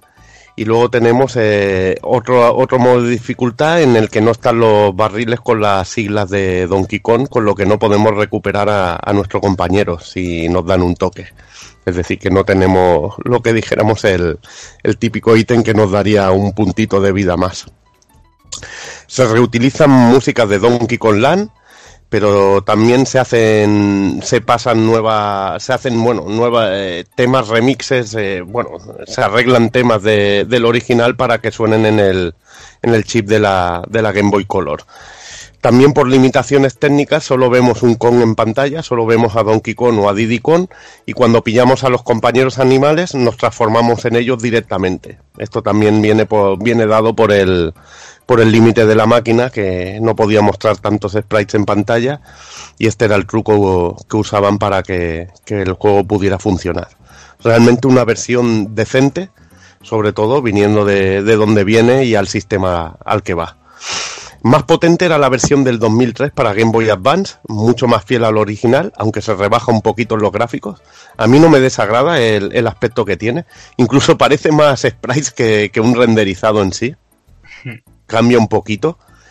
Eh, esta versión tiene una pequeña intro que nos explica, nos explica un poco más de la historia, en la que Kong está ahí en. está cuidando lo que sería el almacén de bananas, escucha unas voces y, y llega el King Carrul con sus secuaces y, y vacía la, la despensa. Que, que- que, bueno, a mí siempre me ha hecho gracia, ¿no? Lo del almacén de plátanos. Me imaginaba ahí a Donkey Kong tirándose cual tío Gilito, ¿no? En, en sus bananas ahí. Era muy loco. En este caso, Candy tiene un minijuego de baile. Eh, es una de las novedades también que tiene, además de las intros. Eh, también se cambian or- eh, el orden de las fases y los patrones de ataque de algunos enemigos finales, entre otros muchos detalles. También hay un modo llamado Giro, en el que llevamos a Diddy Kong con una camiseta amarilla, en el que no hay ni barriles de Donkey Kong, o sea que no conseguimos el, el toque extra, ni barriles estrella para empezar desde mitad de nivel. Aquí hay que ir a pecho descubierto, ¿no? Hacerte la fase de un tirón. Se puede jugar a dobles con una GameCube y la verdad que una versión muy buena. También la música no te llega a los niveles del original, pero la verdad que está muy bien pillada para lo que normalmente hacían al pasar un juego de Super Nintendo a Game Boy. La verdad que Nintendo sí que sabía pillarle el truquillo a su máquina para pasar música, porque había otras versiones que había otro- otros juegos que venían de Super Nintendo que que daba vergüenza ajena escuchar la música. Sí, sí, sí, sí. Muy completamente de acuerdo. Comentar también un poco las incursiones eh, que nombraste de Donkey Kong eh, en Game Boy, eh, hablando de, la conversión de Donkey Kong Country, de Game Boy Color. Decir que están la- las tres partes de Donkey Kong Land, que, por decirlo así, son como continuaciones, no llegan a ser adaptaciones o, conver- o conversiones en sí de lo que sería Donkey Kong Country 1, 2 y 3 de Super propiamente, a, la portátil de Nintendo sino que son juegos al fin y al cabo nuevos que toman un poco el pretexto ¿no? y la ambientación de, los hermanos mayores para aquellos que en el momento de no tener la Super pues tenían la Game Boy y poder disfrutar de las aventuras que, veían en hermana mayor. ¿no? Eh, si bien la ambientación de los niveles y todo es igual, eh, los niveles son completamente rediseñados, son diferentes el plataformeo y demás, la música está adaptada de fábula al, al, al, al, al chip de 8 bits de la Game Boy y, y gráficamente mola mucho el rollo de, un poco lo que decía Evil, ¿no? De, que te parecen un poquito más sprites, pero sí que se nota, ¿no? Que tienen ese, ese encanto de, de parecer el pre-render y demás. Aparte, muchos de ellos, pues, eh, por las limitaciones y demás, obviamente ya no vamos a ver dos personajes en la pantalla, llevamos a uno solo aunque eh, desaparezca y luego aparezca el otro y demás. Pues bueno, coquetearon un poco con eso, pero, pero es tan genial. Eh, en el primer título no, pero en el segundo, en Donkey Kong Land 2, eh, ya tiene mejoras de color si lo metemos en el Super Game Boy con su marco y su rollo. Eh, y curiosamente en Donkey Kong Land 3 eh, me suena que salió, o sea, eh, el, eh, es, lo puedes meter en la Game Boy Color y, y, sacas los colores y demás, pero hay una versión optimizada, que no sé si sabéis que si el cartucho era amarillo era que valía para la Game Boy clásica y valía, tenía mejoras en Game Boy Color por la paleta y demás, pero eh, si el cartucho era transparente, porque en Japón se lanzó un Donkey Kong Land 3 con cartucho mm. transparente, que sí aprovechaba las, las mejoras de memoria de la Game Boy Color al 100% y total, que era exclusivo, que solo iba en Game Boy Color y que, y que la verdad está de la leche, está, está curradísimo, tío. Que yo, yo recuerdo de los Donkey Kong Land que están, que están todos los cartuchos amarillos por el color de, los, de las bananas, ¿no? Para hacer Sí. esa coña también. En sí. Sí, sí, sí, sí, sí, también. Y, y mola mucho, o sea, si os gusta la saga, si os mola Donkey Kong Country, no os habéis acercado nunca a un Donkey Kong Land, hacerlo porque aparte la jugabilidad está muy depurada, se juegan de fábula en la, en la portátil y, y son muy coñeros, ¿no? Porque se cogen el peor pretexto de argumento en plan, pues eh, Cranky eh, se enfadó todo, ¿no? Pues porque los tíos tenían un carisma de la leche en Donkey Kong Country y, y- pues eh, yo qué sé, pues, co- convenció al malo y tal de nuevo pues para hacer la, para robar las bananas, o sea, los argumentos son de coña solo con el pretexto de, eso, de transportar el juego de 16 bits a ot- a 8 bits y, lo bueno es que son todo niveles nuevos, ¿no? Aunque la ambientación sea pareja y los mundos. Así que bueno, pues muy recomendable desde aquí las versiones de 8 bits de Donkey Kong Land. Y bueno, hablaremos un poquito también del legado de Donkey Kong. No vamos a entrar en, en muchos detalles los juegos, incluso algunos ya lo hemos cubierto en el, en el Pool Podcast actual. Nos dejamos para que nadie se sorprenda, nos dejamos algunos juegos, no vamos a hablar tampoco de Donkey Kong 64, de Diddy Kong Racing, eh, de Mario y Donkey Kong, que también hay varios juegos. Vamos a ir un poco más a lo que tiene un poquito de, de espíritu, ¿no? De, de Donkey Kong Country. Tampoco vamos a hablar de Donkey Kong Country 2 y 3, que tuvieron segunda y tercera parte en Super Nintendo. Lo dejaríamos para otro futuro posible programa, ¿no? Sí. En que, en que quisiéramos hablar de ellos o si nos apeteciera. Y que bueno, que también hay que dormir y descansar, ¿no? Que si no, luego ya, ya morimos si hacemos cosas así, ¿no? Pues sí. que ya lo dijimos. Y bueno, vamos a hablar un poquito, ¿no? De, de alguno de estos juegos, ¿no? Uno muy, muy sorprendente, que es una trilogía, son los, aunque aquí nos llegaron dos, son los Donkey Konga, ¿no? Que es un juego que traía además un, un periférico la mar de curioso, que eran unos bongos. Eh, que tú, ¿quién te imaginas que hizo ese juego, Dani? Por, por el periférico de los bongos. ¿Con qué juego lo ves tú, tú relacionado? Así, o a, o a Jordi, que también lo pillaría esto. ¿Qué juego veis similar, no? En mecánica.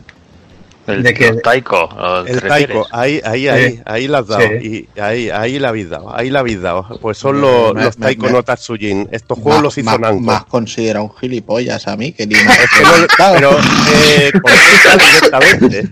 Contesta ¿Eh? directamente. Es que no sé si estás, cabrón. yo, yo- yo digo, bueno, pues si se lo pregunta tan a ellos, será algo muy rebuscado, será ahí, pues la puta madre de Miyamoto haciendo calceta. No me acuerdo que al Juana también le gusta el taiko no Tatsujin, ¿ves? Será, será Miyamoto ensillando a Koji Kondo, ¿sabes? ¿Lo sabes? ¿Sabes? Bueno, Ahí la ves. Usted, Juan Ansama, dis- disculpe usted.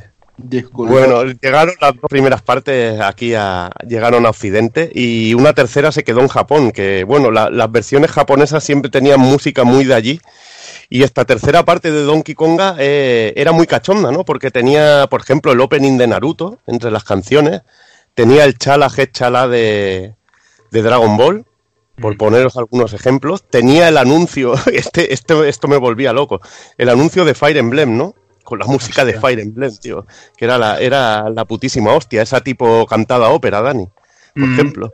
Es una, bueno. es una puta, es una puta animalada. Y bueno, el juego tenía, era la típica mecánica de, de juego de ritmo.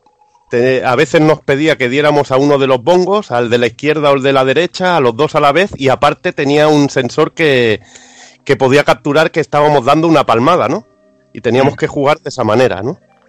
Y la verdad que era un juego de, de música muy competente y, y muy divertido. Y lo dicho que salieron tres entregas y que la primera apareció en GameCube en el 2003. Las, las tres entregas para, para GameCube y la última solo salió en Japón. Y luego tendríamos Donkey Kong Jungle Beat, ¿no? En el 2004. Que este, curiosamente, es el primer juego del equipo de Nintendo EA de Tokio, responsable de Super Mario Galaxy y de los Marios 3D a partir de entonces, ¿no? Y se estrenaron con un juego que mucha gente no conoce, que se puede jugar con los bongos o sin los bongos, que yo recomiendo de jugar con los bongos, porque es una experiencia, una auténtica locura. Yo me lo pasé pipa con este, con este juego. Es un plataforma. Aquí- aquí el apestado tiene el Jungle Beat y los bongos y los otros dos. Ahí. habla de Juanan, habla del Donkey Kong Jungle Beat, venga. Divertido, divertido. Molaba. De hecho, de hecho la, la historia es que lo tengo simplemente porque compraba una segunda GameCube. Eh, simplemente porque quería comprar el Baten Kaitos y me salía más barato comprarlo con la consola que comprarlo solo. Así que se vino todo para casa y la verdad es que le pega unos vicios bastante ricos. El, el rollo de la presión de cómo le dabas a los bongos, el tener que hacer luego ahí piques de velocidad y tal, hacía que era un, un juego bastante divertido. Curioso cuanto menos. Yo siempre eché una cosa de menos, Juanan, de una canción que me hubiera molado que hubiera estado en Donkey Konga, tío. ¿Cuál? El King África, el bomba, tío, hubiera sido. hubiera sido genialísimo, tío. Y más, Jungle Beat, es que tenía unas mecánicas con los bongos, la mar de originales. Era de esos juegos que dice, hostia, ¿cómo controlar un juego de acción con, con un periférico así? Pues se saca porque se podía jugar y además es que era tremendamente divertido. Yo lo considero uno de esos juegos ahí, como, como suelen decir, vilipendiado, ¿no? De esos que le dieron palos ahí por todos lados, o que de estos que pasó desapercibido, ¿no? Que nadie se dio cuenta y que realmente es cojonudo, un plataforma pero súper competente. Sí, luego esto es luego como cuando ves a la gente que se pone la alfombra del Dance Dance Revolution para pasarse el Dark Souls. Hombre, eso ya es muy fucker, tío. Eso ya, Ya es muy ves. fucker. Ya ves. Antes de que saltes al siguiente, Evil, que ya es plataformeo puro y duro de, de retomar la saga en condiciones, eh, nombrar simplemente por encima que, bueno, eh, es un, con todo el éxito, como nombraba Cero al principio, que, que tuvo Rare eh, tras la Super, ¿no? En Nintendo 64, con esos títulos legendarios. eh, mm, sí que hubo un, un Donkey Kong 64 que no tampoco salió muy bien parado porque es muy complejo, yo siempre lo hablo, siempre que hablo de plataformas 3D y, y- y Mm. el boom, el boom de- del 3D en sí, el, eh, si bien luego con Banjo y Kazooie Rael, Rael lo hizo bien, eh, ese rollo de, de cómo vilipendiaron a la saga Donkey Kong haciendo el Donkey Kong 64 con la ambientación 3D, si bien digo que no sea un mal juego, ¿eh? pero no tiene el carisma como vas a hablar ahora de, de cuando volvió de verdad Donkey Kong Country. Que volvió en el 2010 para Nintendo Wii. En este caso los responsables eran Retro Studios, los del Metroid Prime, para daros más datos. Y es el primero que no hace reír de, de la saga. No aparecen los Kremlings. Aquí los enemigos son una tribu llamada Tiki Tak. Y se porteó posteriormente a Nintendo 3DS rebajando los gráficos, el frame rate, ya sabéis esas cosas de, de bajar de, de potencia, esas cosas que, que Sí. trae también de, de la mano. Pero en este caso estamos hablando de, de un plataformas, pero de nivel excelso para mí, de, Sí. los que están en, en aquello que puedes llamar obra maestra del género, ¿no? Porque Sí, es que.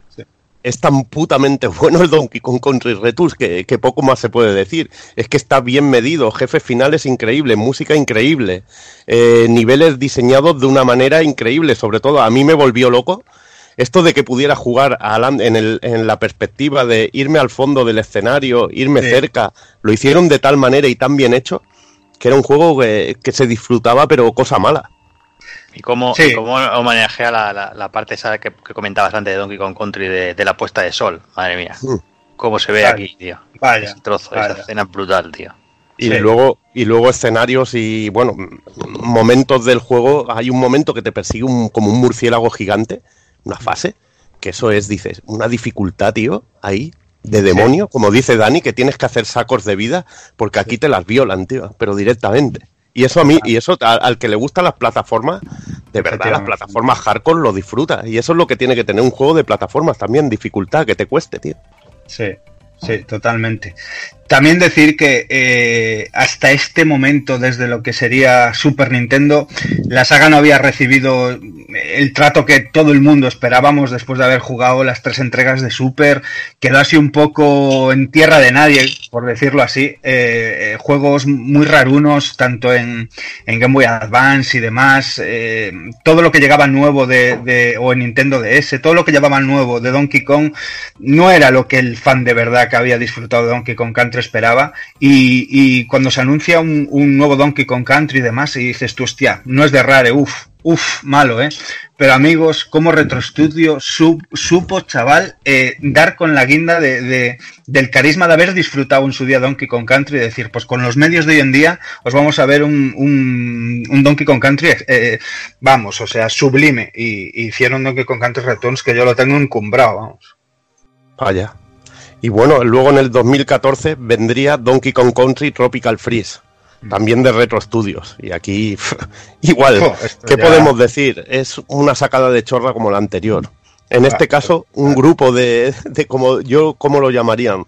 Focas, leones marinos, vikingos, Sí, sí, sí. ataca la isla y la convierte en un páramo helado.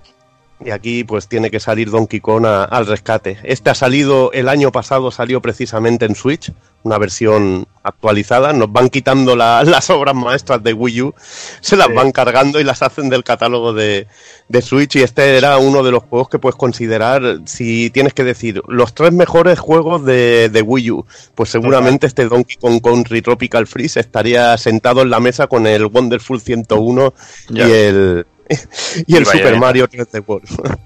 Seguramente sería el trío Calavera. Sí, está claro. Totalmente.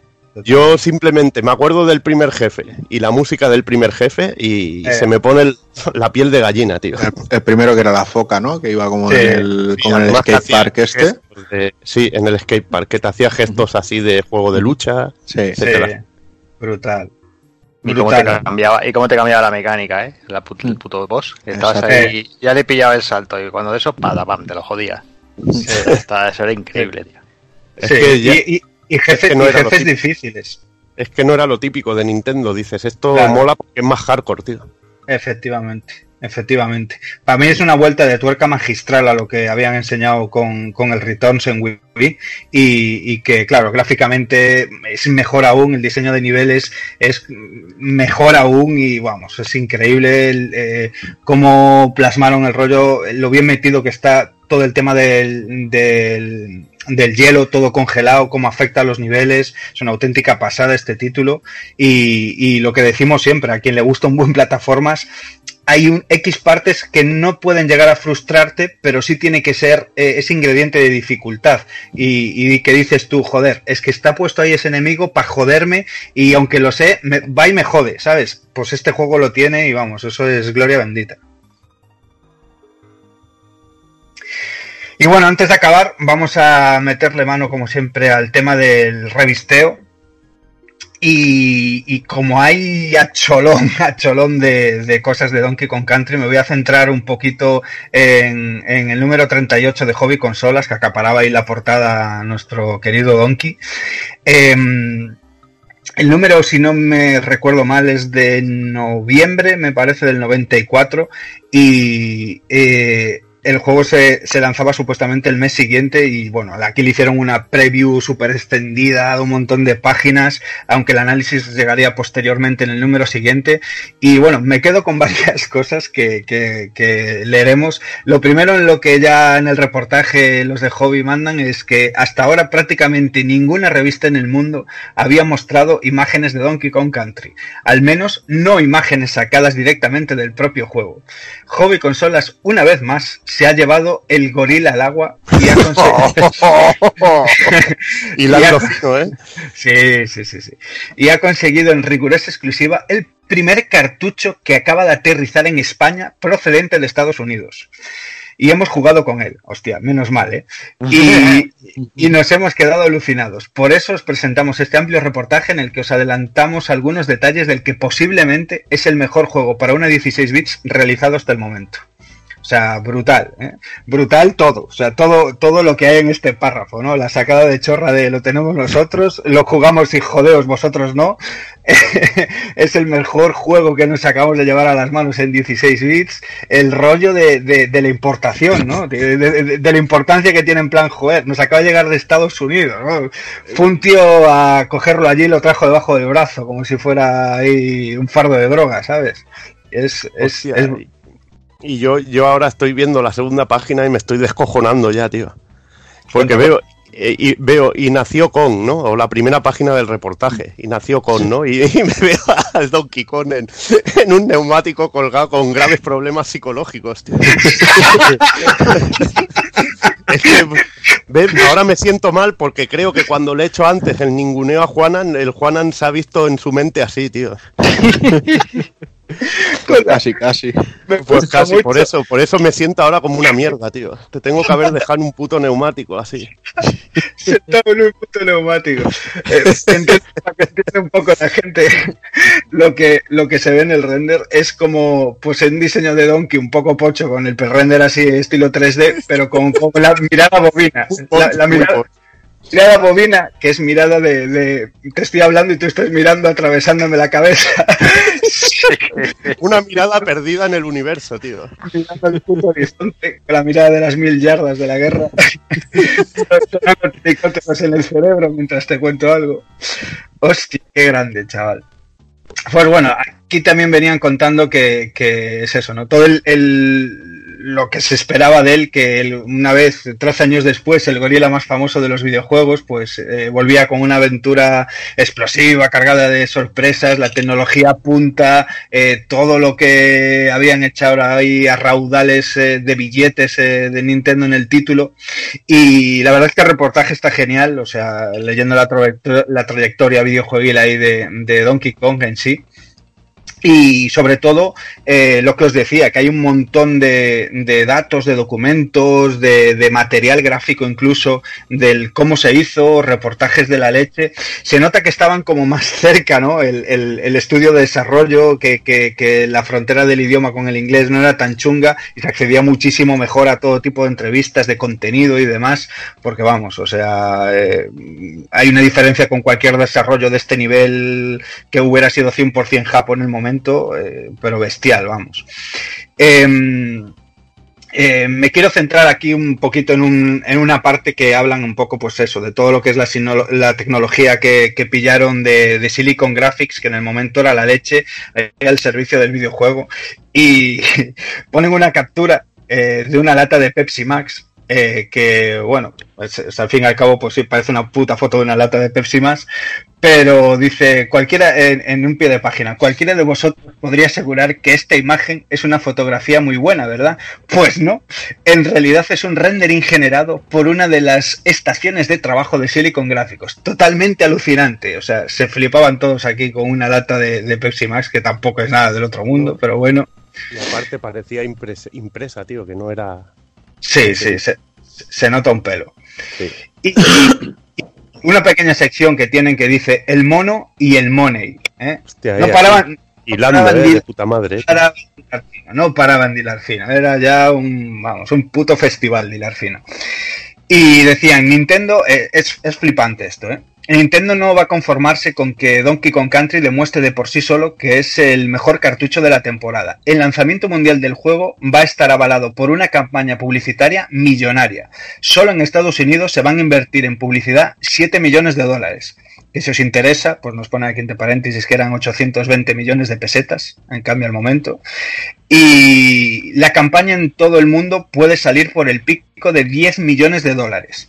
En España vamos a estar desde noviembre hasta enero inmersos en una extraordinaria campaña televisiva que se verá comple- completada por los productos promocionales, postes, pegatinas y demás avalorios. Pero no os asustéis, a pesar de la campaña, los 32 megas y eh, los increíbles eh, tecnologías aplicadas, Nintendo no quiere que el precio del cartucho se le vaya de las manos. A partir de la última semana de noviembre encontraréis en vuestra tienda habitual este gran cartucho por 11.990. Que ya no sé yo, es- Mil pelas menos de las que hemos dicho. sí, pero también depende donde lo compraras. Si Ahí no, en está. game ya sabes que siempre son 10 pavos más. Efectivamente, de aquellas en, en- en mail atracaban a la y gente. desprecintado, ¿eh? Y de- Ahí, ahí. Es, es la copia que tengo aquí. Vaya. Eh, eh, pues bueno, con todo esto, en el número siguiente eh, sí que analizaron el juego y demás, y obviamente pues eh, se deshicieron. Aquí le clavaron un 99. Eh, Hombre, que, se notase, que se notase dónde iba la pasta de Nintendo, ¿no? hombre, casi no, ca- ca- casi no se notaba, casi no se notaba. Eh, lo mejor, pues escenarios, personajes, sonido, todo, todo es lo mejor.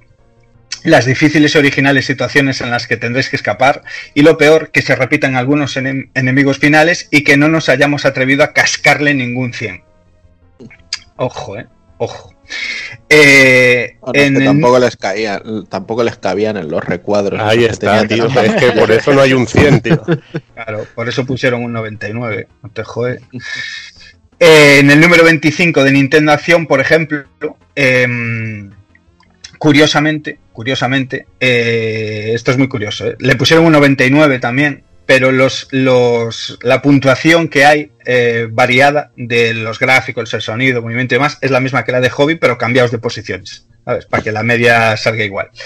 Pero Eh, ojo, ojo al portadón de la revista. Eso estaba Sí. pensando yo ahora, ¿sabes? Sí, sí, Sí. pinchadísimo. O sea, Que, le den por culo a Donkey Kong. o sea. Es curiosísimo porque no fue portada de revista de Nintendo Acción eh, Donkey Kong, se la llevó, se la llevó Hobby, ¿eh? Y, y aquí tiraron, tiraron de Super Street Fighter 2 en, en la Super, pero pinchándose el Street Fighter 2 de Movie con, con sus huevos toreros.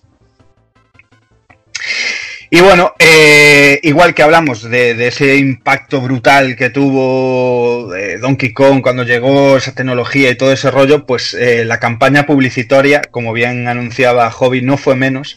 Y ojo que esto debía de valer pasta en el momento. eh, hay, hay muchísimas a mí, eh, bueno, estas, estas semanas preparando el rollo, siempre se me acuerda la de eh, una campaña de ansiedad, ¿no? Que, que, que en cada, mm, abriendo la revista con las dos hojas, en cada media, a media página en el lado de la derecha, estaba reservado solamente para, para algo relacionado con el juego, ¿no? Y bueno, siempre veíamos ahí una captura de Donkey. em, montando, montando al pez espada y te decían, no este de Ron. Bueno, volvías a pasar la siguiente Mm, página, todo normal, y en la siguiente, pues Donkey ahí montado en su, en su rueda en la cabaña, decía, ni es un accesorio para 32 bits. En la Venga. siguiente, otra vez, pues veíamos a, a Didi en, el, en la jungla ahí sobre el cartel Nintendo y decía, tampoco son 34 bits. Y ya estabas loco, en plan, ¿qué es? ¿Qué es? Coño, es? dime ¿Qué es. Y ya en la siguiente sí hay una publi de puta madre a toda, a toda página de Donkey montado en las vagonetas en el nivel de las minas y decía, pues son 16 bits Donkey Kong Country solo para tu Super Nintendo.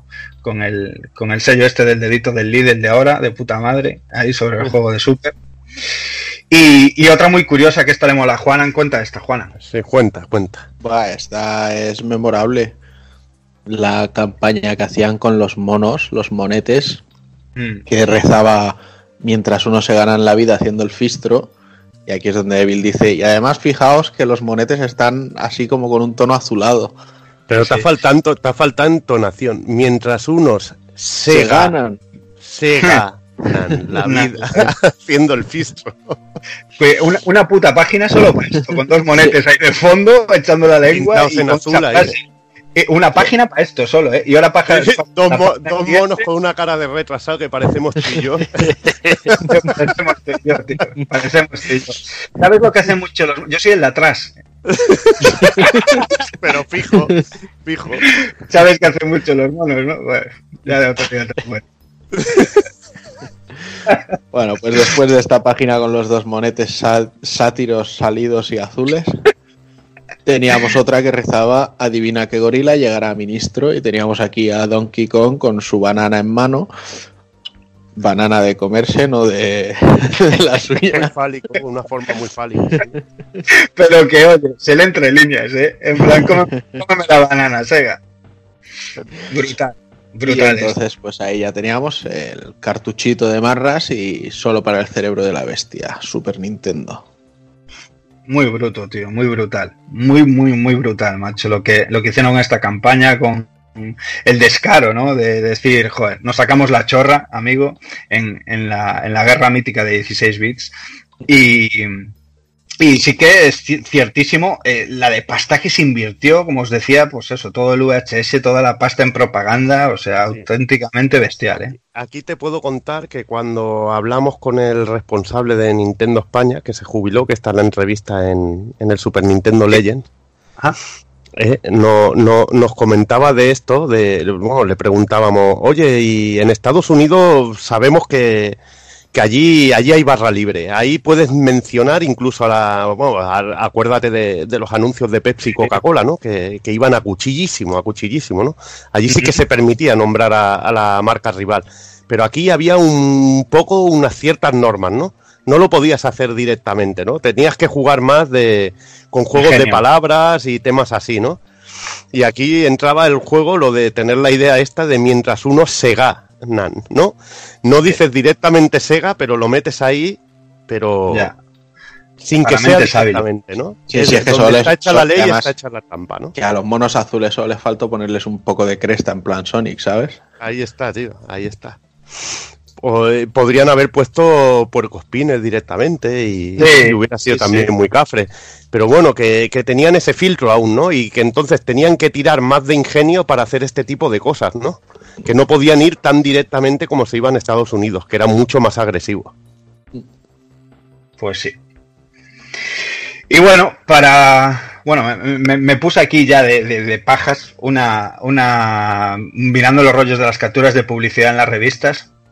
Una publicidad de, de un juego que no nombramos hoy, que es quizás de mis juegos preferidos de Game Boy y, y un juego al que le he metido horas, pero como si no hubiera un mañana. Casi tantas horas como se llevó el Tetris en Game Boy, pues se llevó el Donkey Kong mítico de Game Boy, que, que bueno, era una re-revisión del Donkey Kong clásico que nos comentó Taco Un remake, Uno al principio. un remake. Sí, sí, porque bueno, luego. Cambiaban un poquito las mecánicas, metían otras cosillas en el diseño y el puzzle de los niveles, coger la llave, salir de la pantalla, o sea, está brutal con sus 100 niveles que, vamos, esto es vicio puro el Donkey Kong, que, bueno, eso, fue muy parejo porque, vamos, el lanzamiento fue un, un poco de tiempo a unos meses antes de, Donkey Kong Country y, vamos, o sea, nos asoballaban a publicidad con Donkey Kong para lo que fuera en todos los sistemas. Y en este caso te lo meten con la Super Game Boy, ¿no? Sí, claro, porque tiraba de, de, de los marcos y la paleta de colores de Super Game Este Boy. que- este anuncio lo que saco en claro es que a este tío le tienen que oler lo- los pies a muerte, tío. O sea, Sí. directamente. A mí me parece brutal, tío. Me encanta esta foto, tío. Me encanta. Sí, está muy es, guay. eh, Es brutal. El casete ahí tirado, esto es noventero. Pero la, 2000, la además. siguiente me pone muy enfermo o muy loco, tío. la siguiente la tenemos que comentar también, ¿no? Sí, sí, sí. Pues venga, va, comente, coméntala tú, pero esta. No, esta no, era- no, es que no sé, es que comité- esto no se puede-. Esto no se puede, no se puede comentar, tío.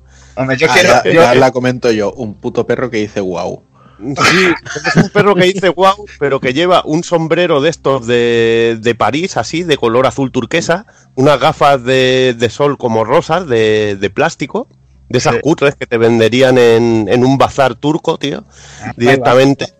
Y la típica cámara aquella de broma, ¿no? Que te dan en la feria, que le dabas y salía un payasete, ¿no? Del centro. La lleva así al, al cuello y es un dalmata, ¿no? Así. Y collar Sí. de flores de Aloha Hawaii, ¿eh? De aloja Hawái, sí. Solo le falta la camisa hawaiana. Y te pone aquí, reza el anuncio. Después de leer este anuncio, me huelo que hasta yo voy a, voy a conseguir por fin mi Super Nintendo. ¡Wow! Y Es que es, es gravísimo, tío. Es que es gravísimo lo, lo siguiente. Es o sea, esto, es que de- después, después de ver lo bien hilado y el currazo que hay tras la publicidad en Super, en- de, de la Super con Donkey Kong Country, o sea, que esto esté en la puta misma revista, quiere decir, es en plan, pero ¿qué le dieron? ¿El dinero a, a- a la tienda de diseño gráfico que tenía eh, el sobrino de, del, del de Nintendo allí en España? Porque vaya broma, chaval, que se le hizo... Este era, este un era el anuncio de broma, tío. El anuncio de broma. Es que gravísimo. Del, deleznable incluso. Es tan, tan casposo que me gusta un poco, ¿sabes? Sí, sí, es que por eso. Es que quiero, quiero un puto pin de este, de este perrete. Y, que- y- Hombre, y pero qué mejor, y, y qué mejor para cerrar el programa. No, ya, ya, lo casposo que me gusta. Es que es fantástico. Va a cerrar el programa, tío. Ay, Dios mío. Pues venga, señores, vamos por el ending, va, dejémoslo aquí.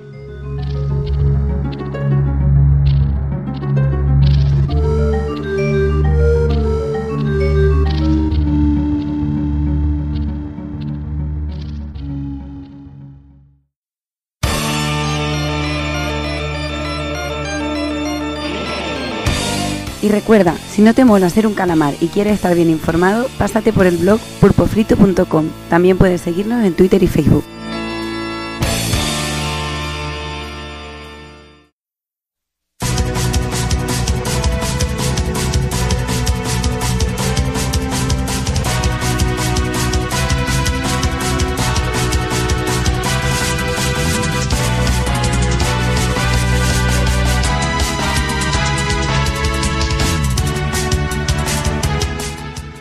Venga, pues lo vamos a ir dejando por aquí. Eh, voy a empezar a despedir aquí al personal para que se pueda ir todo el mundo a dormir.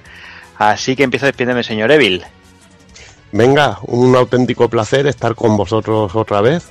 Ya sabéis que eh, este es el mes de estar liado a tope del año. Eh, me ha costado incluso hasta preparar cosillas para el programa, ¿no? Eh, siempre suelo estar bastante antes con las cosillas preparadas y esta vez hemos llegado cuando sonaba la campana, como aquel que dice, pero nada, hemos- he disfrutado mucho. Eh, lo siento mucho por Juana, que es que se me ha ido la olla. le, le voy a tener que pedir disculpas. La próxima vez que le vea le voy a tener que invitar un gin tonic, tío, y me cago en día, que no me acordaba. Y es verdad que a él le gusta el, le gusta muchísimo encima el taiko no oyente, ¿no? Mira. Son cosas, cosas que pasan a veces, cosas se, del directo. puede, se te puede perdonar. Eh, no, a ver, yo, Lo que, lo Juana, que no te perdonaré, lo que pasa es que cuando vayamos a hablar de Senmu 3, le dices a la Alicia que se venga y no te vengas tú, tío, porque ella es la, la que será la experta en Sega en la casa. Sí. ¿eh? Bueno, yo, yo, yo si te sirve de consejo, eh, yo, Juan, yo, yo no le perdonaba una mierda, que se joda, ¿sabes? O sea, sí. ahora, ahora Eres un hijo de puta rencoroso, tío, cabrón. viene agachando la oreja ahora. o sea, "Ah, hostia, que me olvidé del Takoku, perdóname, que te mola. Esto es de que te den por culo, chaval. O sea, aguantando tu puta chapa aquí toda la puta noche. Dice el de la puta chapa, aguantando tu puta chapa, dice el hijo del el hijo de mil millones de llenas, tío. Sí, no, La un madre poco, que lo parió, un tío. poco chaperos sí que sois. Chaperos sí que somos. Bueno, nada, un auténtico placer estar con vosotros otra vez, de juntarnos todos y nada, nos vemos en breve, que estaremos todos juntitos y, y nada, y ya quedaremos con, con la gente de, del grupito de, de Telegram y, y los que quieran acercarse por allí a vernos en, ahí, en ahí. Barcelona. Ahí. Allí nos veremos. Pues nada, Eh, Evil, un abrazo. a descansar. A dormir, que hace falta. Bueno, venga, me despido también, señor Daniel San. Pues nada, subrayo ahí las líneas de, de Evil, que siempre es un auténtico. Subrayo las rayas, débil. Tenía que decir ya a estas horas, tío. que siempre es un auténtico placer aquí echar el, el ratillo hablando de lo que nos gusta, como todos los programas con vosotros. Que en especial Donkey Kong Country, que vamos, un juego que mm, me flipo muchísimo y es de los que tengo grabados a fuego de, de la época de la Super. Y sin más que eso, que hay muchísimas ganas de que nos veamos los jetos, nos choquemos los penes, nos demos abrazos, que ya es ya mismo dentro de nada.